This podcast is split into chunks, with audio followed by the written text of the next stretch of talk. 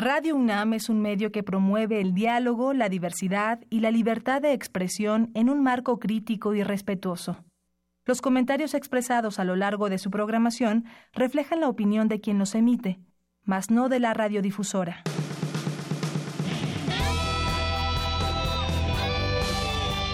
Prisma RU. Relatamos al mundo.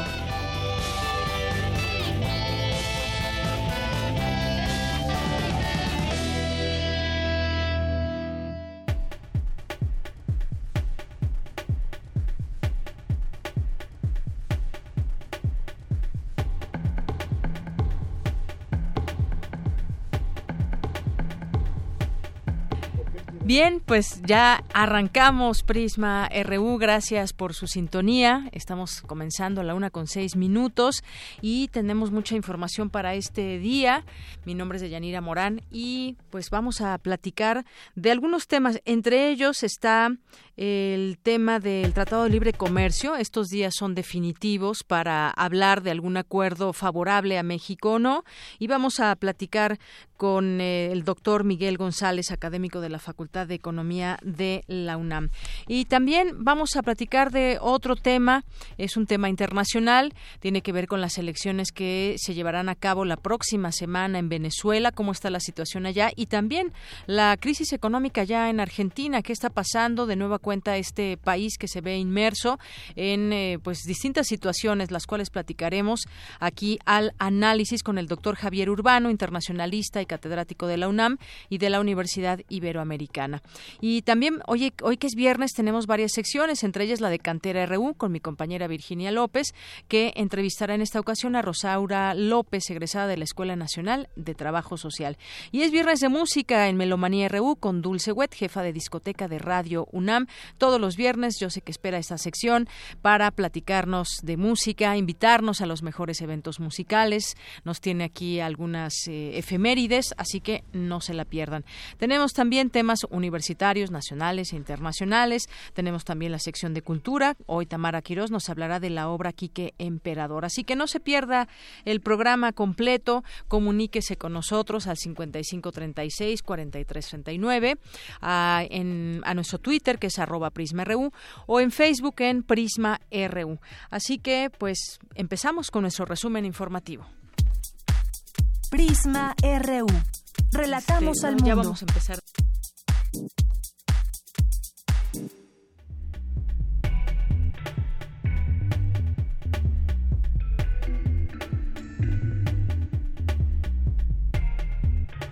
Bien, pues empezamos con nuestro resumen informativo de este viernes 11 de mayo. En los temas universitarios le vamos a platicar sobre el fenómeno del fútbol que va más allá del deporte, ya que involucran, se involucran temas políticos, sociales, culturales, por supuesto económicos en torno al balón. Mi compañera Cindy Pérez Ramírez nos tendrá aquí la información.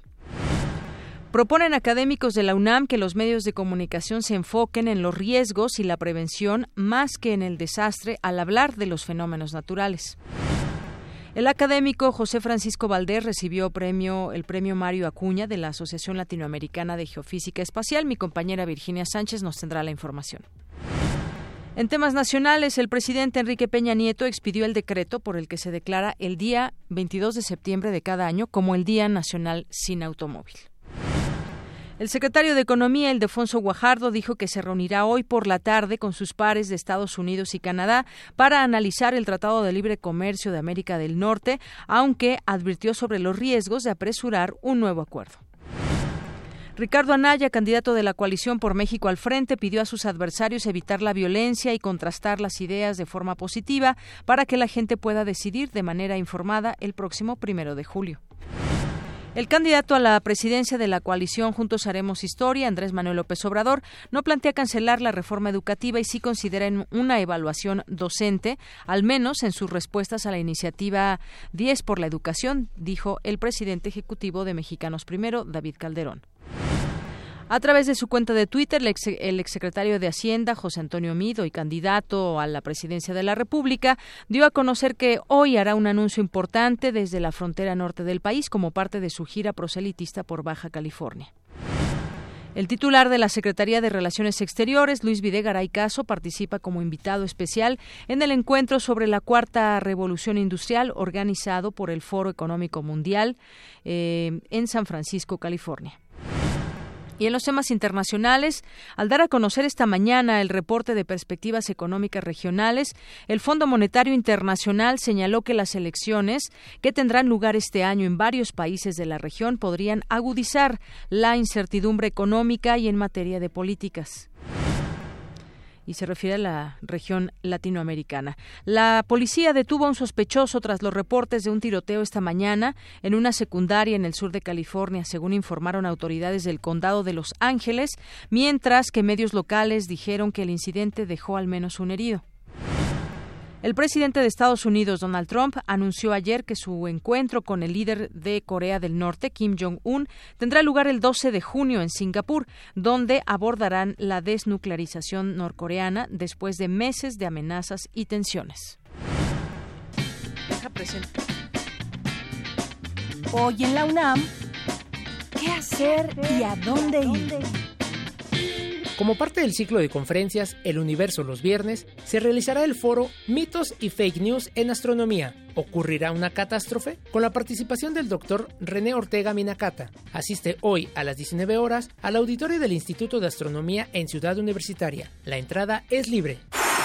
Te invitamos a la puesta en escena La Cabeza en Azul, bajo la dirección de la coreógrafa y bailarina Saud Atala, quien incita al espectador a observar en detalle la relación y el diálogo entre la materialidad de un objeto y la materialidad de un cuerpo, a través de paisajes coreográficos que integran la danza y el teatro, planteando el cuerpo de una manera integral. Asiste hoy, 11 y mañana 12 de mayo, a las 7 de la noche al Salón de Danza del Centro Cultural Universitario. La entrada es libre.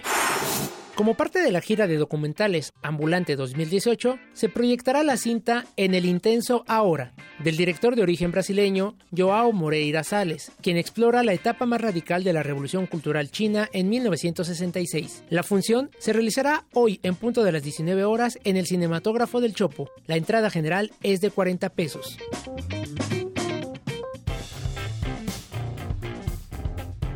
Campus RU Bien, es la una de la tarde con 13 minutos en nuestro campus universitario. Hoy Dulce García estuvo ahí en el Instituto de Geografía y ahí proponen académicos de la UNAM que los medios de comunicación se enfoquen en los riesgos y la prevención más que en el desastre cuando se habla de fenómenos naturales y esta pues es una muy buena eh, recomendación. Es una eh, pues una charla que hubo ahí muy interesante porque tiene que ver con pues no solamente cómo cómo se pueden manejar estos, eh, estos eventos propios de la naturaleza, sino también centrarnos en qué riesgos puede haber, porque además cada, eh, pues nuestro país tiene características muy diferentes si lo comparamos desde el norte hasta el sur. Y bueno en algunos lugares no hay huracanes pero en otros pegan de manera intensa cada año.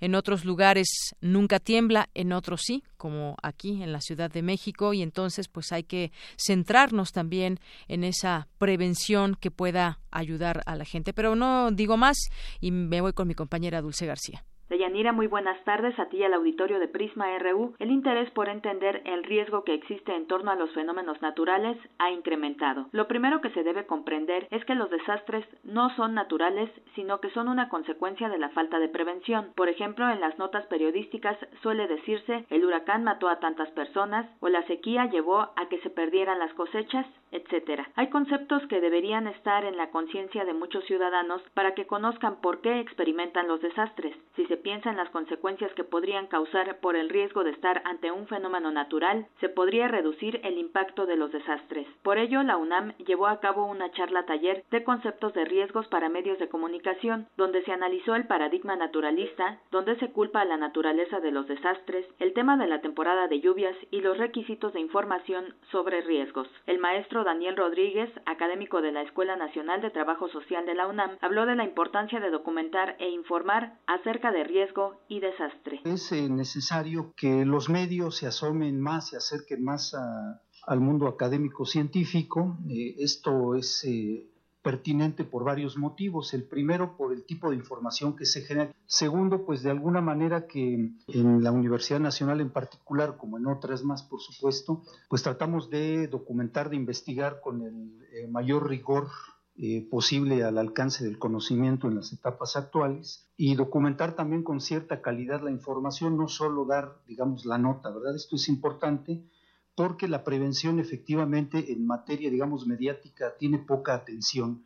Esto porque hay toda una cultura que predomina, que si el sensacionalismo o el amarillismo, porque son parte de esa tradición, y que tienen que ver con, digamos, jalar la atención, valga la palabra, dar la nota, ¿verdad? Los investigadores proponen hablar de riesgos socioambientales con el objetivo de crear un diálogo sobre el tema de los riesgos y la vulnerabilidad, de tal manera que puedan establecerse estrategias de prevención entre académicos, tomadores de decisiones, medios de comunicación y sociedad. En su intervención, Javier Urbina, académico de la Facultad de Psicología de la UNAM, destacó que al hablar de noticias, en México el público ya espera circunstancias catastróficas o esto desde luego tiene mucho que ver con que es el comportamiento humano el que está modificando las condiciones del planeta, pero a su vez, al hacer este, al tener este impacto en el planeta, el planeta tiene también un impacto en, en nosotros, no solamente en lo que hacemos o dejamos de hacer, sino incluso en nuestro bienestar. La percepción del riesgo, es decir, las condiciones bajo las que la gente vive en sus respectivas comunidades, ciudades, colonias, barrios, etcétera, realmente les representan a ellos psicológicamente un riesgo, porque hay una frase entre los que nos dedicamos a estudiar esto que dice que lo que no se percibe no existe. Deyanira Auditorio de Prisma RU, una política de prevención en la que bien podrían enfocarse los medios de comunicación, resultaría mucho más económica que el resarcir los daños que los fenómenos naturales pudieran dejar. Por ejemplo, por cada peso que se invirtiera en prevención, se podrían ahorrar 10 pesos en pagos por el desastre. Ese reporte de Yanira. Muy buenas tardes. Gracias, Dulce. Pues sí, muy buen enfoque este eh, tema de la política de prevención y e incluso lo hacen de manera económica, como eh, contrastaron esta parte más vale prevenir que estar cuantificando los daños, los eh, daños eh, también económicos y, por supuesto, humanos que pueden traer los fenómenos. Vamos ahora con mi compañera Virginia Sánchez, José Francisco Valdés Galicia, investigador del Instituto de Geofísica y coordinador del Programa Espacial Universitario de la UNAM, recibió el premio Mario Achacuña de la Asociación Latinoamericana de Geofísica Espacial. Adelante, Vicky. Hola, ¿qué tal, Deyanira? Muy buenas tardes a ti y al auditorio de Prisma RU. Así es, la Asociación Latinoamericana de Geofísica Espacial otorgó el premio Mario H. Acuña a José Francisco Valdés Galicia, investigador del Instituto de Geofísica y coordinador del Programa Espacial Universitario de la UNAM. Este premio, que se otorga por primera vez, reconoce a aquellos científicos de alguna institución educativa y o de investigación en América Latina cuyo trabajo sobresalga en la creación de infraestructura para la investigación en ciencias aeroespaciales en uno o más países de la región. Y precisamente, Valdés Galicia es un gran referente de ello con toda una trayectoria en este campo. Él forma parte del grupo mexicano que trabaja en el Observatorio Pierre Huguet, que se encuentra en Argentina y donde se estudian los rayos cósmicos de altas energías. Asimismo, fue integrante del equipo que propuso el Observatorio de Rayos Gamma HAUC, ubicado en Sierra Negra, y coadyuvó en la instalación del Observatorio de Centelleo Interplanetario de Coeneo de la UNAM. Escuchemos al reconocido investigador quien habla sobre su trabajo. El trabajo que yo he hecho, tenemos un detector de rayos cósmicos en México que funciona hace 30 años prácticamente, ininterrumpidamente. Y tenemos ahora en Sierra Negra dos detectores funcionando. Tenemos uno que le llamamos el del telescopio de neutrones solares, que es parte de una red mundial de siete detectores que están dedicados al estudio del Sol, al estudio de la actividad solar, en particular a los neutrones solares, que son importantes porque son partículas que no los afecta el campo magnético ni del Sol, ni del medio planetario, ni de la Tierra, nos trae información pristina de la Tierra y con eso hemos hecho descubrimientos importantes. Después de recibir el premio que consiste en una medalla y diploma, Valdés Galicia presentó una conferencia magistral donde habló sobre algunos de los hallazgos del telescopio de neutrones solares de Sierra Negra, como el del 7 de septiembre de 2005, en el que descubrieron con evidencias directas que el Sol puede acelerar partículas hasta 10 por 1010 electrón volts, es decir, una energía grandísima para una partícula. El galardonado enfatizó la importancia de la UNAM en la creación de la Agencia Espacial Mexicana 2010 y subrayó que entre los objetivos principales de la Red Universitaria del Espacio es aglutinar, cohesionar y gestionar los esfuerzos de las entidades que desarrollan investigación espacial, como los institutos de geografía, geofísica, ciencias nucleares y astronomía, y la Facultad de Ingeniería. Le enviamos una cordial felicitación a José Francisco Valdés Galicia por este reconocimiento. Hasta aquí la información. Muy buenas tardes. Gracias, Vicky. Y sí, muchas felicidades a José Francisco Valdés Galicia. Porque tu opinión es importante, síguenos en nuestras redes sociales, en Facebook como Prisma RU y en Twitter como arroba PrismaRU. Continuamos, es una de la tarde con 21 minutos. Este tema que les decía al iniciar el informativo del Tratado de Libre Comercio, pues hay mucha información al respecto del tema. Acabábamos también de leer lo que dice el secretario de Economía en torno a ello. Y bueno, hay algunos medios, como en este caso el economista, donde dice Estados Unidos exige México resiste. Pero hablamos, eh, hablemos de qué está en juego y ya hay una fecha, eh, una fecha fatal que ha sido definida, que es el 17 de junio, una fecha para eh, tener decisiones sobre las diferencias que aún siguen siendo significativas en este sentido. Vamos a platicar con el doctor Miguel González, que es académico de la Facultad de Economía de la UNAM. Doctor, bienvenido a este espacio de Prisma RU de Radio UNAM. Buenas tardes. Buenas tardes, Deyanira. Eh, doctor, pues en los próximos días podría ya quedar listo el Tratado de Libre Comercio, pero hay todavía varias cosas que discutir. Está el tema de los automóviles, cómo, cómo se puede llegar a este eh, a estos acuerdos, las reglas de origen también, que mucho se habla de ellas, cuáles son estas reglas de origen, qué implica todo es toda esta discusión del Tratado de Libre Comercio. ¿Cómo lo ve usted hasta el momento, este aún estira y afloja entre los gobiernos? Claro, Deyanira. Mira, pues sí, es el sector automotriz el que en el que presenta mayores discrepancias, sobre todo entre México y Estados Unidos y también, bueno, en menor medida con Canadá. La propuesta de Estados Unidos era incrementar hasta el 85% el contenido de origen, incluyendo incluso una parte muy importante que tendría que ser eh, proveniente de Estados Unidos. Esto se ha ido bajando según las negociaciones. La propuesta mexicana última fue subir del 65 al 70%.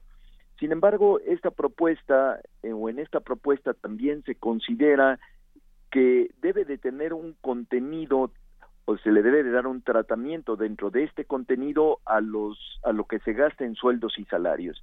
Y en la medida en que en Estados Unidos los sueldos son mayores que acá esto tendría una ventaja para Estados Unidos contrariamente eh, en el caso de México. Y bueno pues este es uno de los puntos que todavía no se resuelve cómo deberían de tratarse. La propuesta que presentó México sobre el 70% ha sido analizada por la contraparte norteamericana y eh, hasta ahora tenemos noticias de que se le han hecho algunos ajustes y regresado para que la considere eh, México eh, en lo que Estados Unidos pareciera que no estuviera de acuerdo. Se está trabajando también intensamente porque el líder del Congreso norteamericano ha señalado como una fecha límite para poderlo recibir y poderlo analizar en el Congreso norteamericano y aprobar en su caso que se recibiera el 17 de mayo. La fecha que se han fijado los negociadores sería que el 15 de mayo podría estar terminado pues ya un acuerdo eh, que pudiera ser discutido por los congresos, ya que Estados Unidos quiere discutirlo con la actual conformación de su Cámara, en vistas de que en noviembre van a haber también elecciones legislativas en Estados Unidos y muy previsiblemente podría cambiar la composición partidaria del Congreso norteamericano, en donde pues el Partido Republicano y el presidente Trump no tendrían ya la mayoría. Entonces quieren que cualquier acuerdo pudiera ser con esta composición del Congreso norteamericano. Lo que implicaría esto es de que si no se hace en estas fechas, pues se tendría que esperar seguramente hasta la nueva eh, configuración que nos lleva hasta el próximo año, es decir, en noviembre estarían ya los nuevos eh, legisladores norteamericanos y sería cuando podrían al final de cuentas pues comenzar a discutir y aprobar este este propuesta de tratado.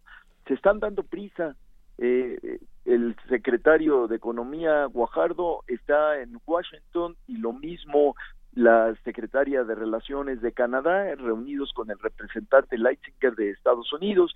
Y bueno, tendremos que esperar a ver qué avanzan en este fin de semana y las noticias que nos darán seguramente el lunes y a principios del martes. Así es, doctor. Como usted bien decía, pues el sector automotriz ahí hay varias propuestas que se han hecho, todavía no se llega a una conclusión y sin embargo hay otros temas también no, no resueltos. En casi todo se habla de que hay un, un patrón por parte de Estados Unidos eh, que exige más de lo que tiene ahora. En varias ocasiones hemos escuchado a Donald Trump decir que pues quiere un, un TLC donde Estados Unidos gane porque México se ha beneficiado solamente y bueno, una serie de declaraciones. Y en el caso de México, pues está ahí también tratando de hacer frente a esta, pues a esta postura de pronto tan, tan fuerte de Estados Unidos y conceder o ceder lo menos posible, buscando preservar lo que ahora está vigente. Hay otros temas también. Ahí está el capítulo de la propiedad intelectual, que importa mucho también a las farmacéuticas, por ejemplo, y estudios de cine, a la industria digital. México esperaba que se ratificara lo que lo que se acordó en el en el TPP, pero pues eso parece ser que no es suficiente para Estados Unidos y hay también algunos otros temas, doctor. Sí, por supuesto. Déjame ponértelo en perspectiva. En realidad está existiendo pues un cambio con todo esto de la aplicación de las nuevas tecnologías que incluso en el sector automotriz pues nos estaría llevando a un cambio fundamental en el en la composición de, todo el sector automotriz, que es los motores eléctricos, eh, los motores que pueden ser autónomos, el Internet de las cosas que tendrían, y todos estos, bueno, pues pasan precisamente por la propiedad intelectual. Entonces es muy importante eh, la propiedad intelectual, por supuesto, en la industria farmacéutica, que en el caso de México no hay mayor problema porque se ah, está manteniendo. Eh, a lo mejor existe algún problema en algunos productos que son sujetos a la piratería y que el gobierno mexicano pues debería de comprometerse a ser mucho más estricto en el combate a la piratería algo que eh, bueno este no solo se encuentra en la negociación actual sino también es uno de los puntos clave que se discuten desde hace tiempo en la Organización Mundial del Comercio. Y eh, pues en el tema este sería de ver que todo este problema de los empleos que el presidente Trump ha atribuido a que se han perdido debido al TLC con, eh, con México, en realidad ya la mayoría de los eh, tanto industriales como de ah, varios académicos reconocen que no ha sido el TLC el que ha hecho que se pierdan empleos, sino el cambio tecnológico. Y esto nos lleva a que hay, las economías tienen que hacer frente a esta disrupción del mercado laboral, porque efectivamente se están perdiendo empleos de lo que son las tecnologías actuales y se están abriendo eh, oportunidades para las nuevas tecnologías, pero el problema es que el trabajo no es homogéneo, es decir, que aquellos que trabajan en el sector actualmente tradicional no necesariamente van a tener las características, los requerimientos de los nuevos puestos eh, eh, que se requieren para las nuevas tecnologías. Y ese es un reto bastante fuerte para los, eh, los países. ¿Qué hacer con toda esta población o esta paradoja? Nuevos empleos, pero al mismo tiempo desempleados porque no reúnen las condiciones y características. Creo que eso es lo que está en el centro, porque lo que Estados Unidos o el presidente Trump ha querido es reindustrializar a Estados Unidos eh, y sobre todo con industrias contaminantes. Y yo creo que es una, y así lo dicen varios académicos, es una estrategia pues no muy adecuada porque lo que debería de hacer es tratar de ver cuál es la salida uh, en materia de educación y de capacitación para los nuevos empleos que ya cada vez son más eh, eh, son más importantes dentro de la economía. Así es, eh, doctor, y eh, pues haciendo un balance quizás de todos estos años que tenemos este tratado, tratado de libre comercio con América del Norte. Han ido y venido presidentes en los tres eh, países y hablemos también en este sentido del balance, algo que usted decía muy importante, que es ese cambio tecnológico. Muchas cosas han tenido que ir cambiando, no solo por la visión o el acomodo que pueda haber entre los propios gobiernos, sino también eh, esta implicación del cambio tecnológico. ¿Cómo podríamos decir eh, en este balance, pues quizás visto desde la óptica de, México más que de los otros países. Eh, ha sido pues eh, un balance positivo para México y lo hemos tocado en otro momento también. Quizás sea tiempo de mirar también a otros socios comerciales. ¿Cómo podemos eh, definir ese balance, doctor?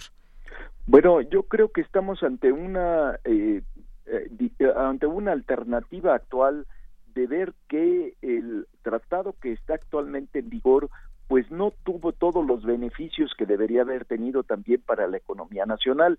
Es decir, importamos una muy buena cantidad de productos que se incluyen en lo que enviamos como exportaciones del sector automotriz, para poner nada más este caso, y no tratar también el caso del resto de los sectores, sobre todo de la agricultura. Entonces, estamos en, en una muy buena coyuntura para hacer el planteamiento de cuáles deberían de ser las políticas nacionales que permitieran aprovechar las oportunidades que se abrirían con esta nueva versión del, del, Tratado de Libre Comercio. No dejarlo todo al mercado como se hizo anteriormente, sino tener una política de inclusión que permita que haya más empresas que se, eh, que se incorporen a esta integración productiva que se viene dando. Una parte muy importante son las zonas estas que son eh, totalmente ajenas a lo que ocurre en este en este proceso de integración, que es el sureste del país. Allí se está tratando hasta ahora a través de las zonas económicas especiales poder generar las condiciones para que se establezcan empresas y se generen pues una gran cantidad de empleos y de productos y servicios que podrían ser clave para esta nueva versión del, eh, del Tratado de Libre Comercio y sobre todo para lograr el desarrollo de estas regiones. El otro requisito pues está en la reforma educativa, es decir, eh, en términos así muy breves decirlo, tenemos que eh, eh, migrar de la alfabetización tradicional de la población que debe de saber leer y, eh, y escribir a hacerlo ahora pero con las tecnologías. Es decir deben de saber utilizar las tecnologías generar nuevos productos de, de la tecnología startups apps etcétera y eso solo se logra con la educación solamente con la educación. Bueno, pues vamos a ver, hay ya mm, algunos tiempos definidos en los que pues se tendrán que eh, platicar y llegar a acuerdos de manera de manera forzosa. Vamos viendo ahí también eh, entre exigencias, posiblemente algunos acuerdos, ceder en, en, algunos otros. Son muchos los temas que se tienen que platicar del TLC y pues vamos a ir viendo de aquí hasta el 17 de junio qué es lo que lo que puede pasar en otros temas antes. Ahí están los los, tiempos fatales, por llamarlo de alguna manera, y pues este rechazo con el que hoy vemos eh, que encabezan muchos medios de comunicación al hablar de los temas económicos y del TLC, que rechaza el gobierno de Estados Unidos esta contrapropuesta que había hecho México con este tema automotriz. Pero vamos a, a seguir platicando de ello, doctor, y por lo pronto, pues así están en este momento las cosas. Vamos a ver hacia dónde van, eh, hacia dónde llega México con estos acuerdos, cuáles son esos acuerdos que se toman, de los cuales podemos platicar para los siguiente años, siguientes años y ahora, pues también lo que enfrentará el próximo gobierno de México también. Correcto, y además, pues lo que estamos viviendo ahorita entre eh, estas indefiniciones, estas prisas, estos plazos que pues se han reflejado realmente en la inestabilidad eh, que ha generado, entre otras cosas, entre otros factores, en el tipo de cambio de nuestra moneda respecto del dólar. Así es, ese es otro punto que también tocábamos hace unos días, por qué se dan estas eh, fluctuaciones, qué certidumbre o incertidumbre hay para nuestra moneda. Correcto, tendremos que ver pues en esta semana si algo se logra eh, acordar y si se tranquiliza un poco los mercados. Muy bien, doctor, muchísimas gracias. De nada, hasta luego. Hasta luego, muy buenas tardes al doctor Miguel González, académico de la Facultad de Economía de la UNAM.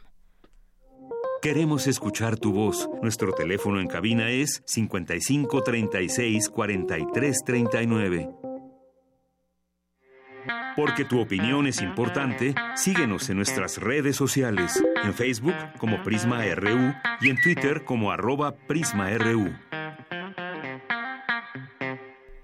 Una con 35 minutos y vamos a la información ahora con mi compañera Cindy Pérez Ramírez, que eh, pues nos va a hablar acerca de este primer Congreso Interuniversitario, Pensar el Fútbol, la Copa del Mundo como fenómeno social. Adelante, Cindy. Deyanira, muy buenas tardes a ti y al auditorio de Prisma RU. El fútbol es una actividad lúdica que da lugar a todo tipo de fenómenos sociales. Como deporte de masas, contribuye a configurar identidades individuales y colectivas. Es objeto de implicaciones políticas y económicas. Tiene la capacidad de difuminar las fronteras de clase. Es proclive a diversas formas de comunicación. Levanta pasiones que se manifiestan en la cultura y las artes. Y, entre otras cosas, revela elementos propios de la naturaleza competitiva de los seres humanos. En el marco del Mundial de Fútbol de Rusia 2018, a celebrarse en julio próximo, se realizó el primer Congreso Universitario Pensar el Fútbol desde el aula, la cancha y la grada, realizado en la Facultad de Ciencias Políticas y Sociales de la UNAM. Habla Diana Plaza, coordinadora de comunicación del Centro Ortega y Gasset y académica de la Universidad Iberoamericana. Es masivo porque ofrece sin empacho la experiencia de una, de una demandada sociedad reconciliada,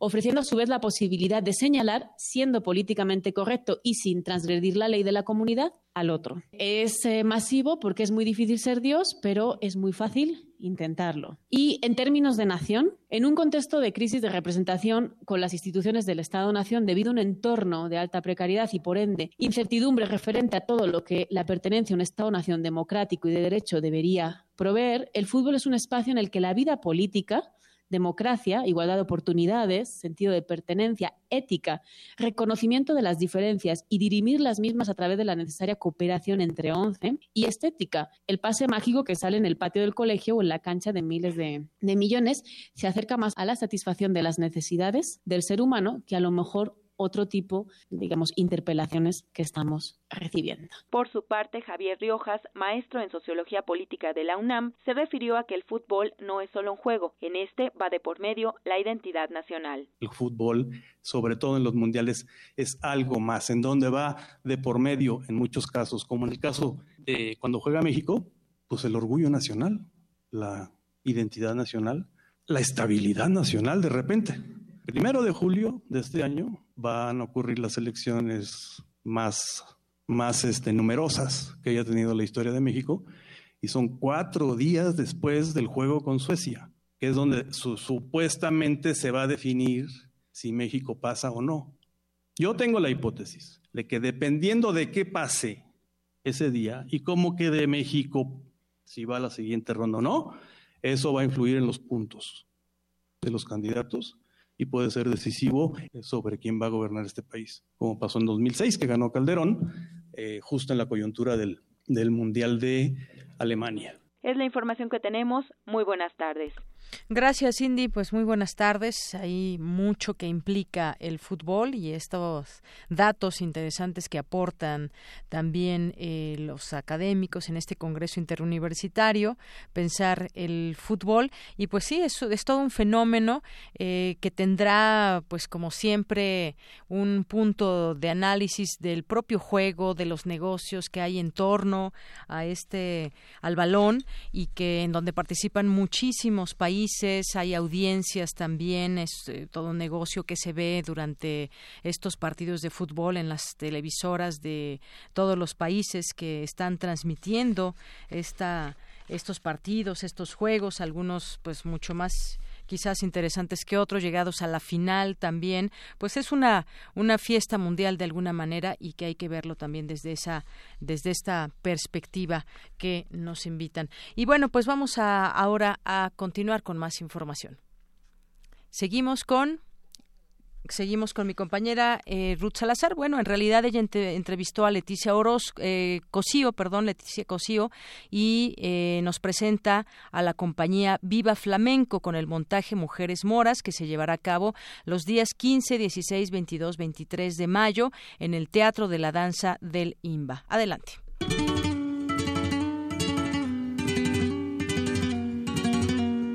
Yo soy Leticia Cosío, directora de la compañía de danza Viva Flamenco. Soy también fundadora y lo digo con mucho orgullo porque somos una compañía que ya tenemos 14 años de actividad ininterrumpida.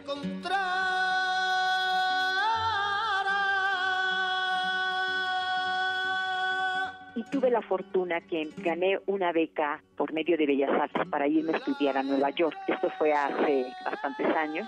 Resulta que en una de esos fines de semana que trataba de ir a los museos, a ver otros lugares, iba yo caminando por el Central Park y entonces siento cómo pasa y llega y se estaciona una limusina abre la puerta y lo primero que veo es cómo baja la pierna de una mujer con un zapato precioso, unas medias encantadoras, una falda corta, todo esto en así en milésimas de segundo. Cuando ella sale ya del coche, se levanta, le baja un pelo negro que la cubre todo completamente. Camina graciosamente y se va. Para mí fue como que, ¿cómo? ¿Cómo? yo pienso que si esa mujer tuvo ese gusto, esa posibilidad, esas ganas, eso, lo que fuera, su emoción, su sensación de, vestirse así, de eh, decir su personalidad, no podía mostrarla porque estaba cubierta.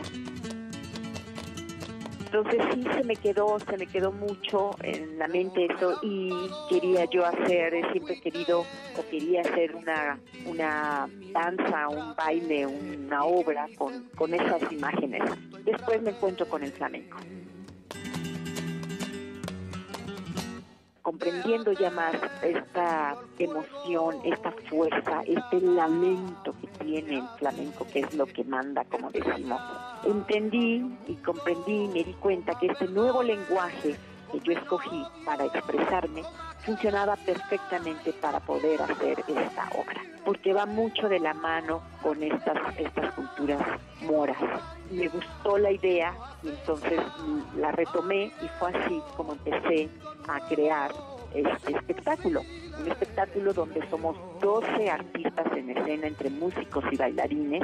En el flamenco es importantísimo la música en vivo, que precisamente porque ese cante que, puede ser tan doloso, ese cante que se sientes la garganta, ¿no? De cómo está sufriendo, pero también tiene unos cantes de, alegría, cantes de burla de la vida, cantes también de, de muy sensuales en un momento dado para el baile.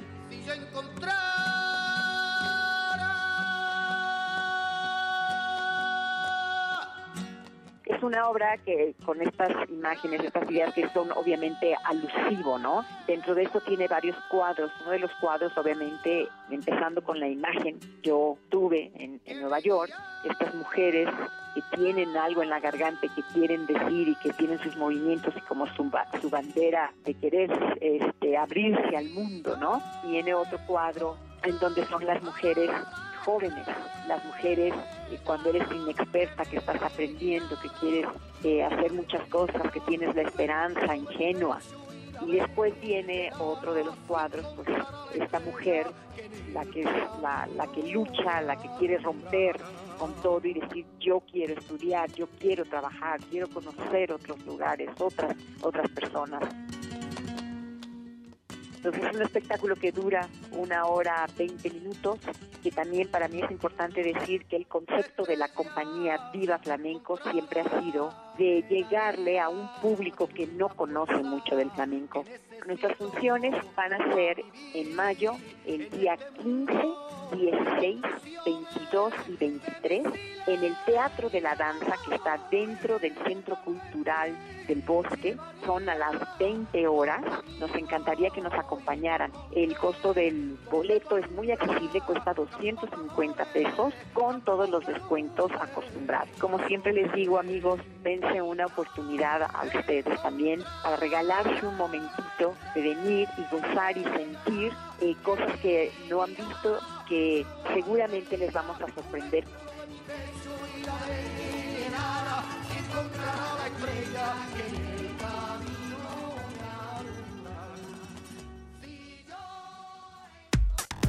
Relatamos al mundo. Relatamos al mundo. Porque tu opinión es importante, síguenos en nuestras redes sociales, en Facebook como Prisma RU y en Twitter como arroba PrismaRU. Prisma RU. Relatamos al mundo.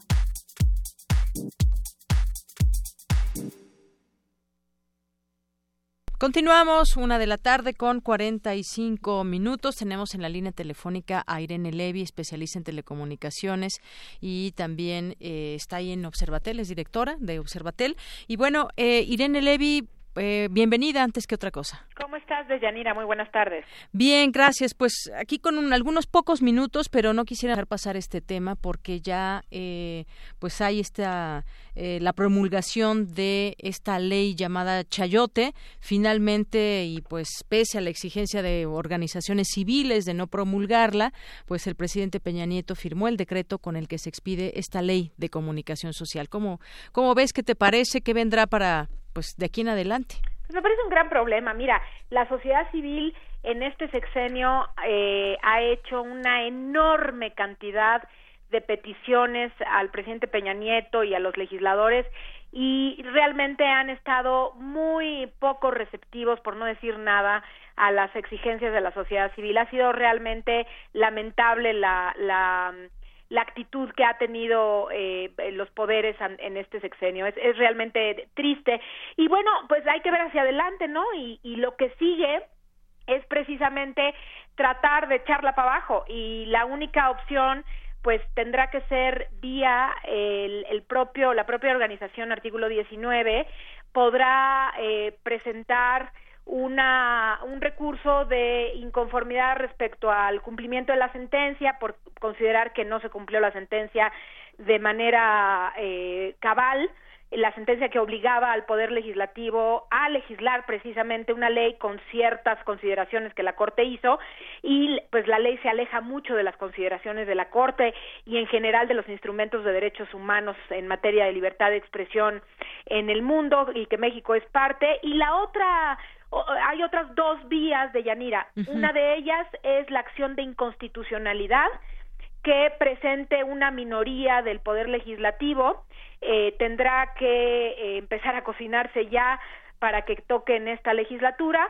Y la otra opción también es una acción de inconstitucionalidad vía la Comisión Nacional de Derechos Humanos a fin de que eh, pues y, la Corte se le solicite a la Corte que revise la constitucionalidad de esta ley porque pues a, a, decir y a pensar de muchos de nosotros es violatoria de eh, varios derechos fundamentales, entre ellos el de libertad de expresión. Oye, y por último te pregunto, Irene Levy, quizás ante este posible cambio que tendremos eh, de, de, partido, lo digo así, no sabemos, pero incluso que llegara el mismo partido, eh, ¿podría también tener una visión distinta de las cosas? ¿Se podría quizás empujar un cambio desde eh, en este sentido? ¿Crees que podría ser posible? Pues mira, teniendo voluntad, eh, es posible incluso cuando quede el mismo partido. Esto es un tema más que de partidos y de colores, es un tema de voluntades políticas.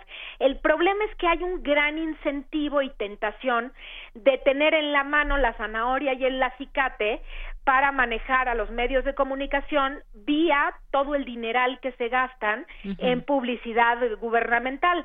Eh, la cosa es que los que entren realmente quieran dejar ese instrumento a un lado y eh, disminuir radicalmente lo gastado en publicidad oficial y dejar a la prensa mucho más libre que como está ahora a, la prensa y a los medios electrónicos, ¿eh?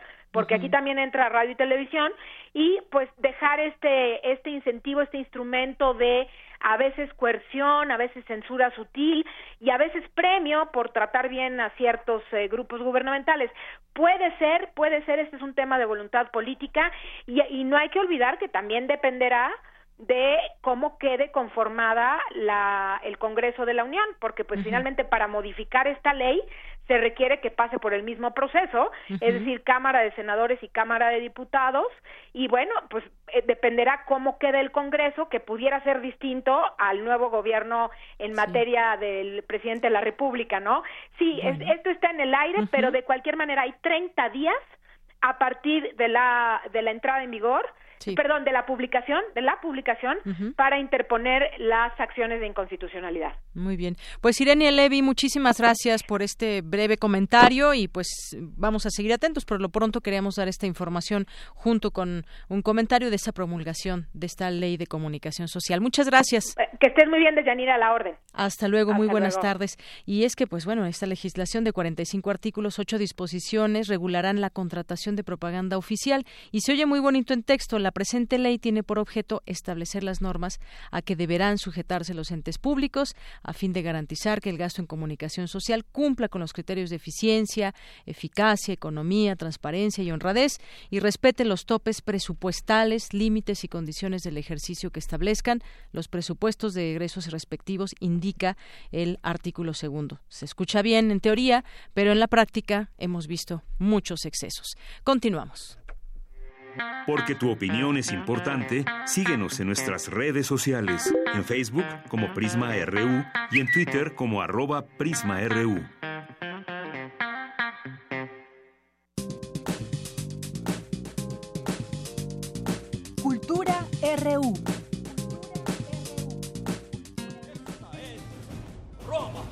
La Roma eterna. Roma, Roma la que está entre la Condesa y la Narvarte. ¡Salve César! ¿Quién es César? Tú eres César. Yo soy Quique. sí, pero eres el César. ¿Qué soy Quique? ¡Jesús! Ay, lo que César. ¿Y ahora quién es Jesús? ¡Roma! El jabón que mejor blanquea. Bien, pues ya estamos en Cultura. Cuéntanos, Tamara, que acabamos de escuchar. Deyanira, bueno, primero los saludo con mucho gusto a ti y a todo el auditorio, comentándoles que en este espacio hemos hablado mucho de teatro y esta tarde toca el turno de hablar de una obra que mediante la sátira visibiliza lo, digamos, políticamente incorrecto. Acabamos de escuchar un fragmento de la puesta en escena Quique Emperador, una obra que nos lleva a una Roma donde los senadores Crápula, Espurius y Falacius pactan alianzas medias turbias que definirán el futuro de un imperio débilmente gobernado por un tal Quique emperador. Y bueno, para saber de qué va esta puesta en escena, hoy nos acompaña en la línea el mismísimo Quique emperador, eh, interpretado por Pilar Bolívar, quien también es productora, diseñadora de vestuario y por supuesto actriz. Pilar Bolívar, bienvenida a este espacio. Muchísimas gracias, Tamara. Feliz de platicar con ustedes sobre esta tremenda farsa que, pues, obviamente creo que es un momento muy indicado para ponerla en escena, ¿no? Estamos a 50 días del 1 de julio, precisamente una fecha importante en nuestro país, Pilar. Pero cuéntanos, por favor, de qué va esta obra escrita y dirigida por Carlos Pascual. Pues mira, estamos en la Roma, pero en la Roma, ya sabes, esa Roma decadente, casi al final del Imperio Romano donde casi casi que se va a quemar esa Roma. Entonces todos los parecidos con la realidad pues son muy parecidos. no es coincidencia. se juntan todos, sí son coincidencias, sí de verdad tienen mucho que ver con lo que estamos viviendo. Se juntan los senadores pues para platicar y para ver cuál va a ser el futuro de esta Roma, ¿no? Entonces tienen un emperador, que es Quique Emperador, el que pues es un emperador que no ha dado el ancho para gobernar a esta Roma que está en crisis, una Roma que está enojada, una Roma que el pueblo pues está francamente descontento con sus gobernantes. Entonces, también tiene esta estructura un poco casi casi de Julio César de Shakespeare, ¿no? Donde los que acaban por determinar la trama son precisamente los senadores. Y en una de esas pues casi casi que se escabechan al al buen emperador Quique y en esta ocasión pues me toca eh, hacer a un personaje de hombre, me toca hacer este emperador, lo cual es muy divertido porque le da aún toques de farsa más más fuertes al personaje, ¿no? Que si lo hiciera un hombre. ¿Por qué? Porque pues tiene como todo se vuelve un personaje muy extraño, es una caricatura. Al hablar de farsa hablamos de un género que es extremo, un género donde las cosas se dicen fuerte. Otra cosa que es bien interesante de esta obra es que obviamente no tiene tendencia alguna, es un espejo, simplemente y complejamente es espejo de nuestra realidad. Claro, de hecho, bueno, en la obra eh, no es necesario mencionar el nombre de algún político precisamente, ¿no? Para saber de quién se habla, basta mencionar una de sus frases célebres.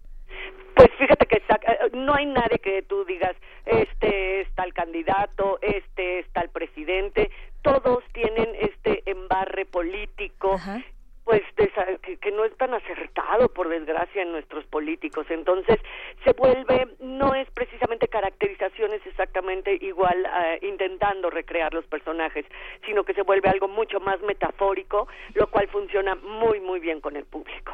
Oye Pilar y además eh, bueno en este en esta puesta en escena compartes eh, el reparto está con Rafael Inclán Eduardo Derbez Luis Orozco Mario Casillas y también Fernando Changuerotti es un repartazo. Y bueno, yo uno de mis sueños dorados como comediante, porque a mí el género de la comedia y la farsa son mis géneros fuertes, me encantan, pues era trabajar con Rafael Inclán y de verdad que es una cabeza de reparto sensacional, tiene una tabla impresionante, un encanto maravilloso y yo aprendo cada función el arte de la improvisación, el arte de estar parado en escena, trabajando el texto, haciendo que todo funcione. Entonces, bueno, de verdad una delicia trabajar con Rafael Inclán que lleva el personaje de Crápula, que ya en sus nombres pues dicen mucho, ¿no?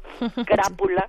También está Fernando Changuerotti que hace a Espurius, entonces todos los, senadores tienen estas características muy fuertes, pues de no ser pues unos excelentes políticos, como antes te decía.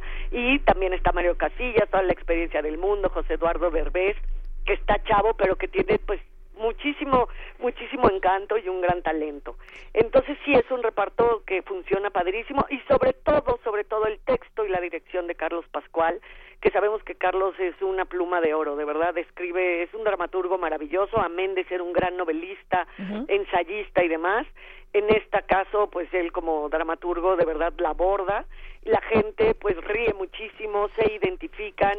Y bien, si no hay ninguna tendencia, no hay ningún proselitismo para ningún partido, para ningún para nadie, es simplemente este espejo de nuestra pues la verdad, políticamente hablando, terrible realidad. Así es, Pilar. Oye, ya estrenaron esta puesta en escena. ¿Dónde, hasta cuándo podemos eh, acudir y dónde? Pues mira, la, hoy, hoy este, precisamente es como el gran estreno. Hemos estado haciendo lo que en teatro se acostumbra últimamente mucho a hacer, ensayos generales con público para sentirnos como más relajados a la hora de llegar a la función trancazo que es la de hoy. Entonces estamos en el Teatro Ramiro Jiménez, estamos los fines de semana, sábados y domingos. Eh, el sábado a las eh, 5.30 y 7.30 los sábados y domingos son los días que estamos en escena. Perfecto. Muy bien, entonces pues ahí tenemos una opción. Es importante también que haya participación ciudadana, pero mientras llegue el 1 de julio vámonos al teatro a ver Quique Emperador Pilar. ¿Y sabes qué pasa? Que los mexicanos tenemos en el ADN el teatro de revista. Claro. Eh, tenemos esta sensación de que en el teatro puede la gente, con, como vivimos políticamente en lo correcto, ya sabes, que es lo que está en la mesa, en el teatro se pueden decir las cosas y eso la gente lo agradece muchísimo. Así es, y bueno, se van a pasar ahí un rato muy divertido. Pilar Bolívar, muchísimas gracias por platicarnos de esta puesta en escena. Les, deseamos mucha suerte, como dicen ahí en el teatro. Mucha mierda. Muchas gracias. Gracias a ti, que estés muy bien. Chao, gracias. De Yanira, eh, bueno, pues ella fue Pilar Bolívar, una de las actrices que participa en esta obra, Quique Emperador. Por hoy me despido y les deseo que tengan un excelente fin de semana. Nos escuchamos el lunes. Nos escuchamos el próximo lunes. Muchas gracias, Tamara Quirós. Mientras tanto, vamos a hacer un corte y luego comentamos algunas cosas o me, me da tiempo de comentar rapidísimo una información. Ya la Secretaría de Gobernación garantiza la labor de la Organización de los Estados Americanos en las elecciones de observadores, esta misión, los observadores, el papel que juegan también en procesos importantes que se llevan a cabo en los países. Ya el gobierno de México refrendó la misión de visitantes extranjeros de la Organización de Estados eh, de Estados Americanos, la absoluta apertura y disposición de la administración del presidente actual para que realicen sus actividades en nuestro país en el presente proceso electoral, las cuales contribuyen contribuyen a la transparencia y certidumbre. Ya en otros momentos han estado aquí los observadores internacionales y pese a ello, pues siempre surgen también problemas en cuanto a transparencia, en cuanto a la certidumbre y bueno, pues es importante que su presencia y es importante sin duda también esa opinión que ellos desde su observación que harán en la elección puedan también dar una opinión de lo que sucede en nuestro país. Son las dos, nos vamos a un corte y regresamos. Prisma RU. Relatamos al mundo.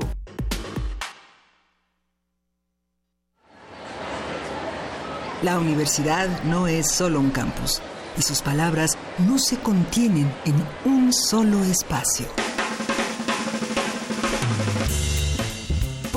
Se reúne el Fondo Editorial de la UNAM en la FES Acatlán. Venta especial del 22 al 25 de mayo de las 10 a las 19 horas en el corredor multidisciplinario de la FES Acatlán. Más información en www.libros.unam.mx. Porque tú lo pediste. Venta especial en la FES Acatlán.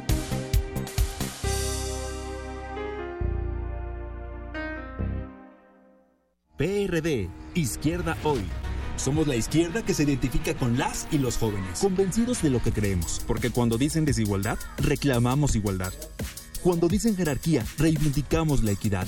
Cuando imponen control, decimos respeto a la diversidad. Y cuando hay abusos, exigimos nuestros derechos, los de todas y todos, sin distinciones. Estas son nuestras causas, es la actitud con la que vivimos. Hoy es nuestro tiempo y estamos seguros de una cosa. Somos la izquierda de hoy. Yo prometo en mis primeros meses de gobierno... Es momento que los políticos guarden silencio. Y hablen los ciudadanos. Estoy cansada de sentirme amenazada por el simple hecho de ser mujer. Con este taxi me gano la vida con dignidad, pero soy ingeniero en sistemas. Estoy cansada de ganar menos que un hombre. Quiero respeto. Quiero oportunidades. Lo que más quiero es igualdad. Con Nueva Alianza es de ciudadano a ciudadano.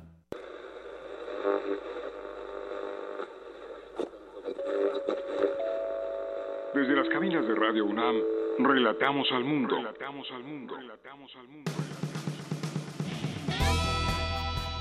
En Prisma RU, llevamos hasta tus oídos el acontecer universitario.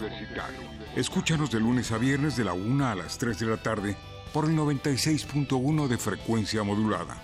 Radio UNAM, experiencia sonora. Habla Ricardo Anaya, candidato de la coalición por México al frente. Esta no es una elección más. Está en juego el futuro de toda una generación. Y esta no es una contienda entre dos personas, es una contienda entre dos visiones de país. Te invito a que lo hagamos juntos, los jóvenes con su potencia, los adultos con su experiencia, los niños con su alegría. En este proyecto cabemos todos. Cuando la esperanza se vuelve invencible, la victoria final está asegurada. Lo podemos lograr. PRD. Hola, soy Mariana Boy y voy a presentarte cuatro propuestas del Partido Verde. Dar incentivos a las empresas para que contraten a jóvenes que buscan su primer empleo. Crear bancos de alimentos para dar comida en buen estado a quien más lo necesite. Transformar la basura en electricidad. Se puede y tendremos energía para el transporte y el alumbrado público. Y permiso laboral con goce de sueldo para que los padres participen en la educación de sus hijos. Vota por buenas ideas. Dale tu voto a los candidatos del Partido Verde.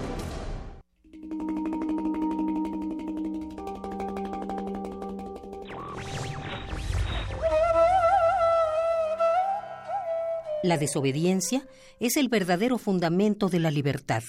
Los obedientes deben ser esclavos. Henri David Thoreau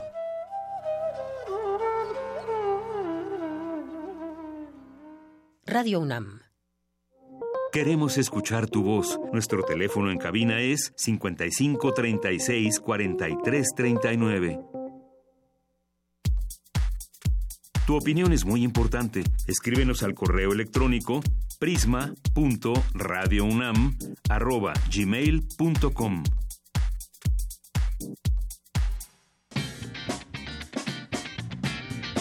Mañana en la UNAM, qué hacer y a dónde ir.